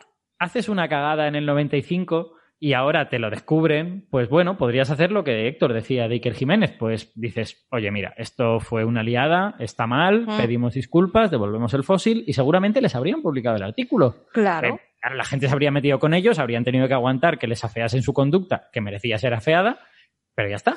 Pero es que encima deciden, deciden no enmendarla, es que es increíble. Efectivamente, fue brutal, pero brutal. Entonces tenemos eh, un fósil de un animal que fue único y que todo el mundo está pidiendo que por favor se devuelva a Brasil. Mm. Eso es muy típico, ya sabéis, en arqueología. Es súper típico, sobre todo con cosas que ocurrieron hace un siglo, principios del siglo XX y durante todo el siglo XIX. Eh, Museo Británico. Sí, exacto. O en, o en, Berlín. O sea, Berlín tiene media Mesopotamia ahí en, dentro del museo. El, eh, y bueno, son cosas que se enquistan y al cabo de un siglo ya es un poco difícil que, que las devuelvan. Pero es que esto pasó hace 25 años. es que esto está aquí al lado. Efectivamente. Y, y, lo que se cree es que lo guardaron durante 25 años para decir, ya se olvidarán de que los sacamos de Brasil. ¿O, no qué, justifica esto? No se sabe. ¿no? Yo no entiendo por qué el paper sale ahora. Supongo que porque habrán hecho mejor investigación o ahora tendrán más medios, yo qué sé. Pero el paper sobre Ubirajara es que salió ahora. A, ver, mejor en aquel momento me, sugiere que quizá pudieron llevarse mucho material y estuvieron mucho tiempo para analizarlo todo y no era evidente a primera vista el interés que tenía este fósil en concreto. Claro, eso iba a decir que a lo, mejor no era relevante, no era algo importante y por eso se lo llevaron y nadie les puso problemas en llevárselo y después de mucho tiempo se dieron cuenta que era importante y lo, y lo publicaron. Sí, porque es verdad que esto ha destapado un tema de espolio importante, o sea, no fue el único fósil y se sabe que en esos años eh, hubo una especie de gente, un grupo de gente que se dedicó a sacar fósiles del país. Sí, no, no, conozco, no conozco la intrahistoria de este caso. Sí, se montó, o sea que seguramente fue eso, que tenía mucho acumulado y fue cuando le tocó. No sé si sabéis que es, es famoso, eh, es un caso, bueno, más todavía peor porque conocemos los detalles, el caso del busto de Nefertiti, ¿no? El, eh, que es de hace un siglo, el busto de Nefertiti, eh, el acuerdo entre. El busto de Nefertiti está en Berlín ahora mismo. no sé en Berlín, bueno, está en Alemania. Eh, eh, Alemania tenía un acuerdo con Egipto en el cual tú descubrías una serie de cosas y Egipto ponía una persona que las investigaba y decía, pues nos quedamos con estas. Y se podían quedar hasta con el 50%. Te quedabas con el otro 50%. Sí, era la mitad, la mitad para el descubridor y la mitad para Egipto. Era un poco el acuerdo que había. Eso es. Y Egipto tenía derecho a, elegir las piezas buenas, digamos. Y el, investigador, el arqueólogo que, descubrió el busto, pues lo puso dentro de una caja para que no se viera bien que era bonito, que, que, tenía cierto valor artístico. Lo describió como, bueno, un busto sin identificar, hecho de, hecho de yeso, no sé cuánto, no sé más. O sea, bueno, que fue un caso de fraude, claramente mm. muy famoso y muy, muy vergonzoso. Mm. De hecho, además es que eh, habían ensalzado las virtudes de los otros objetos que había en ese mismo, eh, que habían recogido, ¿no? El, unos brazaletes lujosos de no sé qué, con joya no sé cuánto, unos collares de gran valor histórico no sé qué un busto con un ojo defectuoso y fallos de la, en el tinte de no sé qué y, algunas marcas de erosión de no sé cuánto. Claro, el busto defectuoso, pues te lo puedes quedar tú. Yo me quedo los brazaletes lujosos y la joya. Mm, fue un poco así. En fin. Pero eso, eso también indica, eso también da un poco de pena en el sentido de que no había suficientes expertos en el país, o hmm. por lo menos no estaban trabajando en esa, mm, en esa excavación como para reconocer el valor de los objetos que tenían, ¿no? Sí, porque me parece que ahora la ley ha cambiado y tienes que, en tu investigación, tienes que meter a gente del país. Mm. Mm. Que es lo que decían ahora los investigadores brasileños, que en mm. toda investigación eh, paleontológica en Brasil tiene que haber un miembros, eh, gente de paleontólogos del país. Sí, a mí lo que me duele de este caso de, de Ubirajara es que eh, que uno pensaba que esto era de otra época. O sea, que uno mm. dice, mira, en el siglo XIX pues tenían estos defectos, era, era una época colonialista, eran un poco idiotas, eran buenos científicos, pero un poco capullos y hacían estas hmm. cosas, ¿no? Eh, y ver que esto se hizo hace 25 años es en plan de, joder, yo creía que, es que, de verdad el mundo había avanzado algo. Fijaos lo grave que es llevarte un fósil de un país, porque es que lo descontextualizas. O sea, ahora mismo te lo has llevado, vale, pero ¿dónde estaba? Cómo estaba. Eh, ahora mismo, si quieres seguir mm. investigando, bueno, podrías, podrías, podrías haber hecho un buen trabajo y mm. haber, y haber hecho un buen informe tafonómico del contexto en que se encontró, pero aún así es un expolio. Está, mal. Está mal. Y, también me voy a desdecir a mí mismo, o sea, realmente el mundo ha avanzado. Estas cosas son mucho menos comunes ahora que hace 100 hmm. años. Y en, ese sentido hemos mejorado como sociedad. Pero ahora, duele un poco Claro, duele un poco que siga pasando, ¿no? Sí. Hmm. Bueno, pues nada, eh, vamos ya con la última candidatura que tenemos de hoy para el premio Ruido. Y de hecho, esta es una rescatada que me acordé anoche, que se nos había olvidado incluirla. Esta, lo siento, no la he consensuado con los otros miembros del equipo, pero estoy seguro de que eh, les va a parecer bien, sobre todo a Carlos González, porque se nos había olvidado la candidatura del el gran Rika Masingue, Chandra Rika Masingue. Em, este este autor, que fue un astrofísico importante en su momento, que trabajó con Fred Hoyle em, y que, bueno, pues ahora se dedica a hacer pseudociencia, hablando de panspermia, eh, escribiendo artículos con nuestro viejo amigo Gabriel Rowan Joseph, el, el, amigo de los limones. El, ese. Veo, que te acuerdas. La señal de 982 MHz prueba de que la panspermia existe, porque todos usamos los hercios. sí. En fin, eh, este es el de, si lo recuerdan, los pulpos vienen del espacio. ¿Recuerdan los pulpos espaciales? Bueno, pues. Hmm. Además. ¿Y este no era el que veía setas no sé dónde? No, ese era el, otro, el Gabriel ah. Ron Joseph. Este, este es su amigo, con el que escribe libros. Eh, este, sobre todo, lleva tiempo dando la vara con que mm, no solo con que la vida en la Tierra mm, viene, vino en cometas y asteroides que cayeron en nuestro planeta, que bueno, de por sí tampoco es que sea tan absurda. Eh, e, esto, la panspermia tiene diferentes niveles de, absurdez, ¿no? O sea, hay, una cierta idea de panspermia que es razonablemente plausible científicamente, que es esta idea de que, bueno, los compuestos básicos para la vida, eh, como aminoácidos, pues incluso algunas, no sé, cosas un poquito más complejas, se pueden haber formado en asteroides y en cometas y haber caído a la Tierra.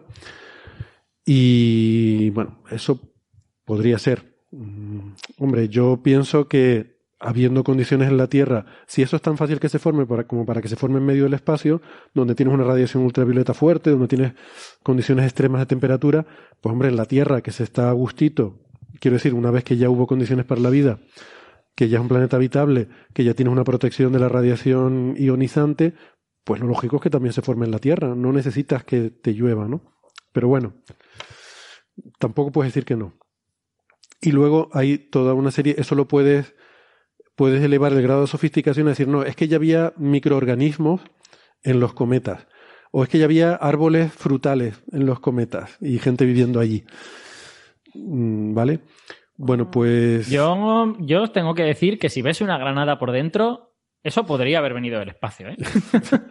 sí, un poco marciano, ¿no? Son muy raras, sí, sí, sí. Son muy raras.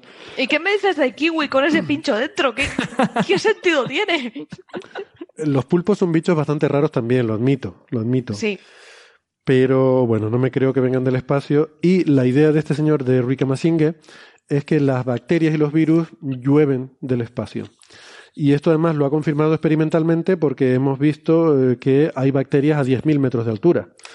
Eh, con lo cual ya está demostrada la teoría, ¿no? Así que. Como todo, como todo el mundo sabe, las cosas no pueden llegar arriba desde abajo. Solo pueden llegar arriba desde más arriba. por eso los aviones no vuelan. Por la gravedad, Alberto. Ah, los aviones caen. claro, los aviones no pueden volar y las naves espaciales no pueden subir. como todo el mundo sabe. Bueno, pues esto llevado al extremo, aquí llegamos a comentar alguna idea de que existe una periodicidad en las pandemias, ¿no? Tenía un trabajo de 2007 o algo así, en el que seleccionaba una serie de fechas históricas, cuatro o cinco, en las que había habido pandemias, que obedecían una cierta regularidad y lo asociaba con no sé qué conexión cósmica, que ahora no me acuerdo, pero me da igual, eh, no importa mucho, porque decía que los virus, pues eso de la gripe española... Con tormentas solares era. Sí, es verdad, había una conexión con tormentas solares, efectivamente, que estaba asociado, gracias Sara, es verdad, fíjate, me había olvidado esa parte, yo creo que había querido olvidarlo. Eh, gracias por recordármelo. Pues que estaba asociado como con los grandes mínimos de actividad solar o algo así. Eh, porque al haber menos protección del escudo magnético solar, eso hacía más fácil que los microorganismos alienígenas penetraran eh, y ¿Que ¿Qué tiene que ver el campo magnético con los virus? Pues no sé, pero mira, la radiación los ioniza y entonces se vuelven cargados y entonces...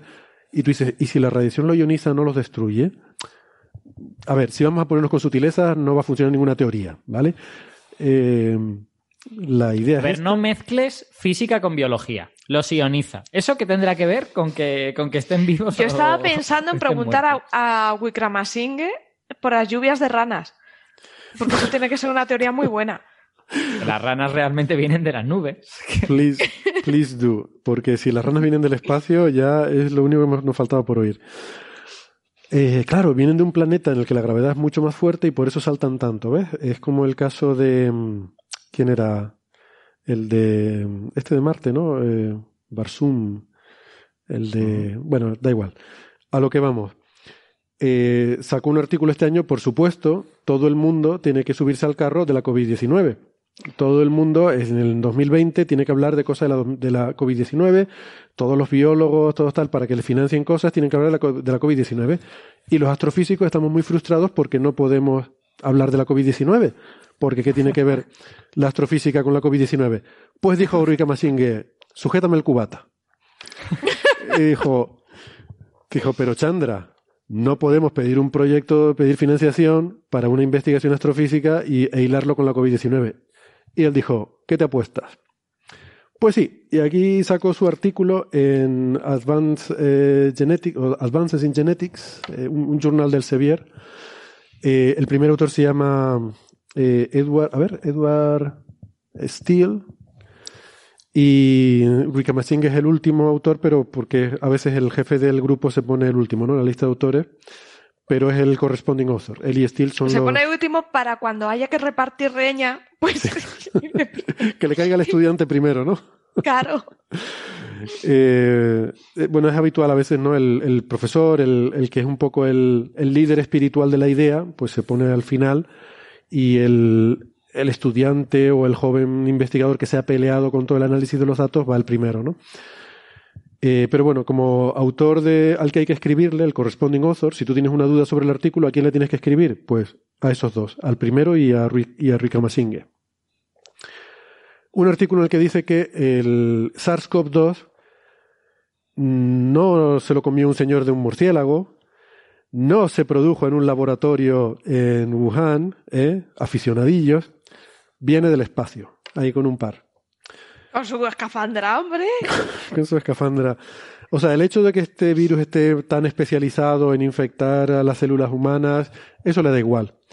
Eh, hay estimaciones por ahí de que, de que se necesitan décadas de, de convivencia para, eh, para que se puedan acoplar los mecanismos. Eso da igual. ¿Por qué? Porque hemos visto en muchas películas que es habitual que una plaga del espacio eh, pueda infectar a humanos, ya sea astronautas que van a otro planeta y se ponen enfermos, desde la Guerra de los Mundos, ya lo demostró eh, H.G. Wells, que vienen aquí los marcianos y las bacterias de la Tierra los ponen enfermos y los matan, ¿no? Bueno, pues ¿por qué no? ¿Por qué no va a venir el, el, virus este del espacio? Pues, pues ahí lo, lo publica y este journal, que es un journal además con referí, se lo, se lo acepta y se lo publican, ¿no? Eh, así es la vida. Con un par. La, la verdad es que el Sevier tiene, tiene algunos journals que son para darle de comer aparte. ¿No ¿eh? fue en el Sevier donde se publicó aquel de la geología y el COVID? El de la rata muerta en mitad de... Sí, podría ser. Ay, el de la rata muerta no lo, no lo pusimos también, es verdad. Sí, sí. Ese era otro No, esto ya sería también. demasiada última hora, Héctor. Sí, es Si demasiado te lo puse hora. en el correo, no Es me verdad, quisiste. Sara, me olvidé. Que, es verdad, Sara, lo propusiste. Y fue muy bueno. Fallo mío. Bueno, ¿quieres contarlo? no. Nada, pasamos de él. Si tampoco tuvo gran trascendencia. Nos reímos mucho, nos lo pasamos muy bien, pero ya Sí, está. porque además en ese había fraude también, porque había reusado figuras de años antes. ¿Y te acuerdas que lo cancelaron? Estábamos hablando de él en el programa y justo se lo retractaron. Lo retractaron, sí, en directo, en vivo y en, En directo, directo, aquí, fue muy hablando de eso. Nos enteramos que le habían Pero cuéntalo retractado. de nuevo. Sara, para que nos acordemos todos. Eh, Fue muy divertido, ¿vale? Fue un tipo que decía que la serpentinización de, la, de las rocas afectaba a la, había provocado la infección de COVID. Hmm. Y que si tú tenías, y que, Era el campo es que magnético terrestre, ¿verdad? Que provocaba la serpentinización. el campo magnético provocaba serpentinización y esa serpentinización hacía que, ¡pup! magia, apareciese un virus de la nada e infectase. Hmm. Era muy divertido porque tocaba todos los palos. Eh, generación espontánea.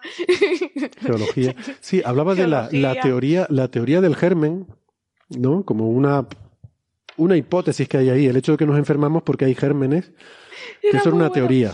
Además es que ponía dos ratas, vamos, dos cajas de ratas, una en una orientación y otra en otra, y una se había muerto. Pero es que esa rata que se había muerto y esas autopsias de la rata, que por cierto había fotos en el paper, era la misma rata que había usado para hablar de de otro, en otro paper para hablar de algo del cáncer o del tabaquismo o de. Sí, porque era que el campo magnético, es que según lo vas explicando me van ah, viniendo cosas a la cabeza. Que el, campo, magnético, provocaba tumores. Provocaba tumores. Entonces, eso lo publicó hace años y mostraba un pulmón enfermo de rata que había muerto la pobre toda con un montón de tumores porque no estaba alineada con el campo magnético terrestre o algo así.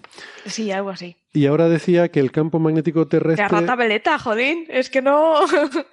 sí, sí, sí, que provocaba... Al final yo no... nos llegamos a enterar de lo que era la serpentinización, porque a mí no me quedó nunca muy claro, que... pero parecía que era algo en la roca. Es un fenómeno de la roca, sí. Y que lo hacía el campo magnético terrestre y entonces... No, no tiene nada que ver.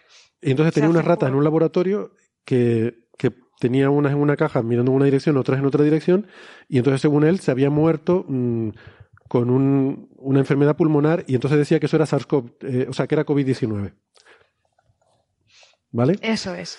Eh, sin hacerle una, una, PCR a la rata, decía que murió porque tenía una enfermedad pulmonar. Entonces tenía que ser COVID-19.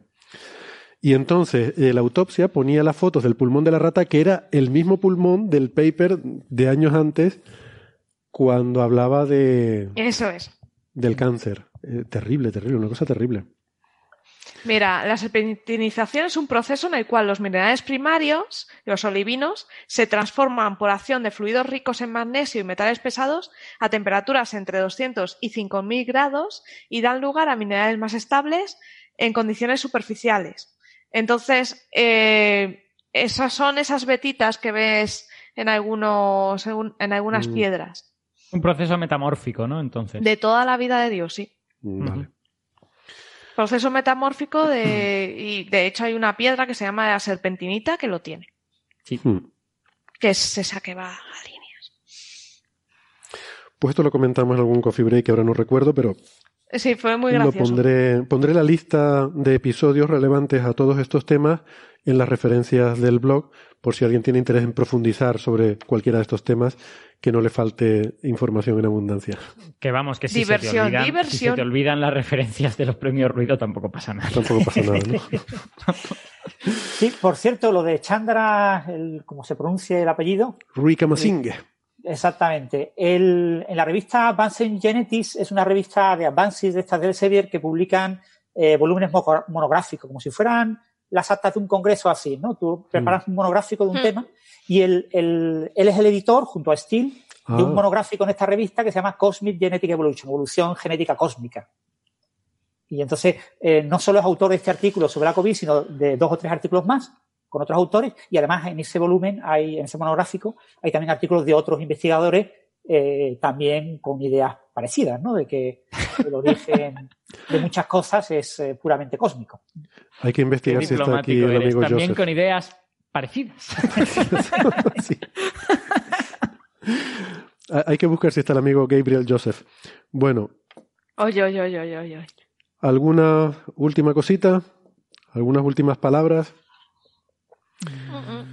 Bien, pues yo creo que creo que esto está visto para sentencia. Así que ahora nosotros nos vamos a retirar un momento y volveremos con el fallo tras deliberar, o sea que será un fallo deliberado. Mientras tanto, les dejamos con unos minutos musicales.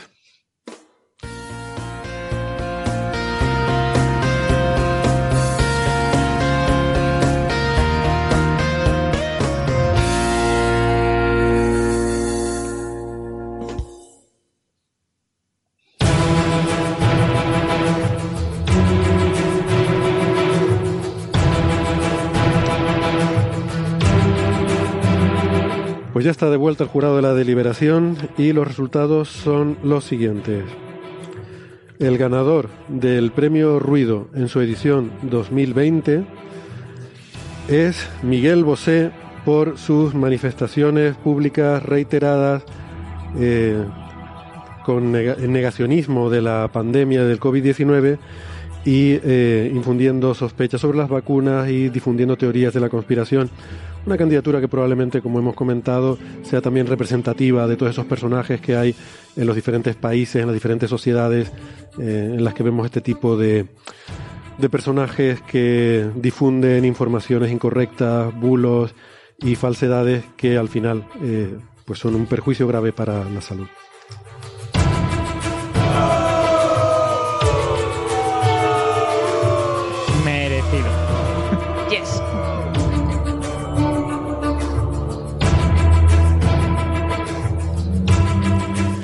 Y el premio señal de la edición 2020 eh, tenemos aquí una situación nueva porque existe un empate técnico entre dos candidaturas, eh, así que el premio, eh, el, el, jurado ha decidido conceder el premio ex equo a Pfizer por la primera vacuna contra la COVID-19, que bueno, como decíamos, probablemente esta candidatura también es representativa de todos los esfuerzos que hay en todo el mundo por desarrollar vacunas. Y eh, como digo, eh, al 50% este premio es compartido con AlphaFold 2, la inteligencia artificial de Google, que eh, predice con mucha eh, precisión la estructura tridimensional de proteínas. Un aplauso para estos dos ganadores.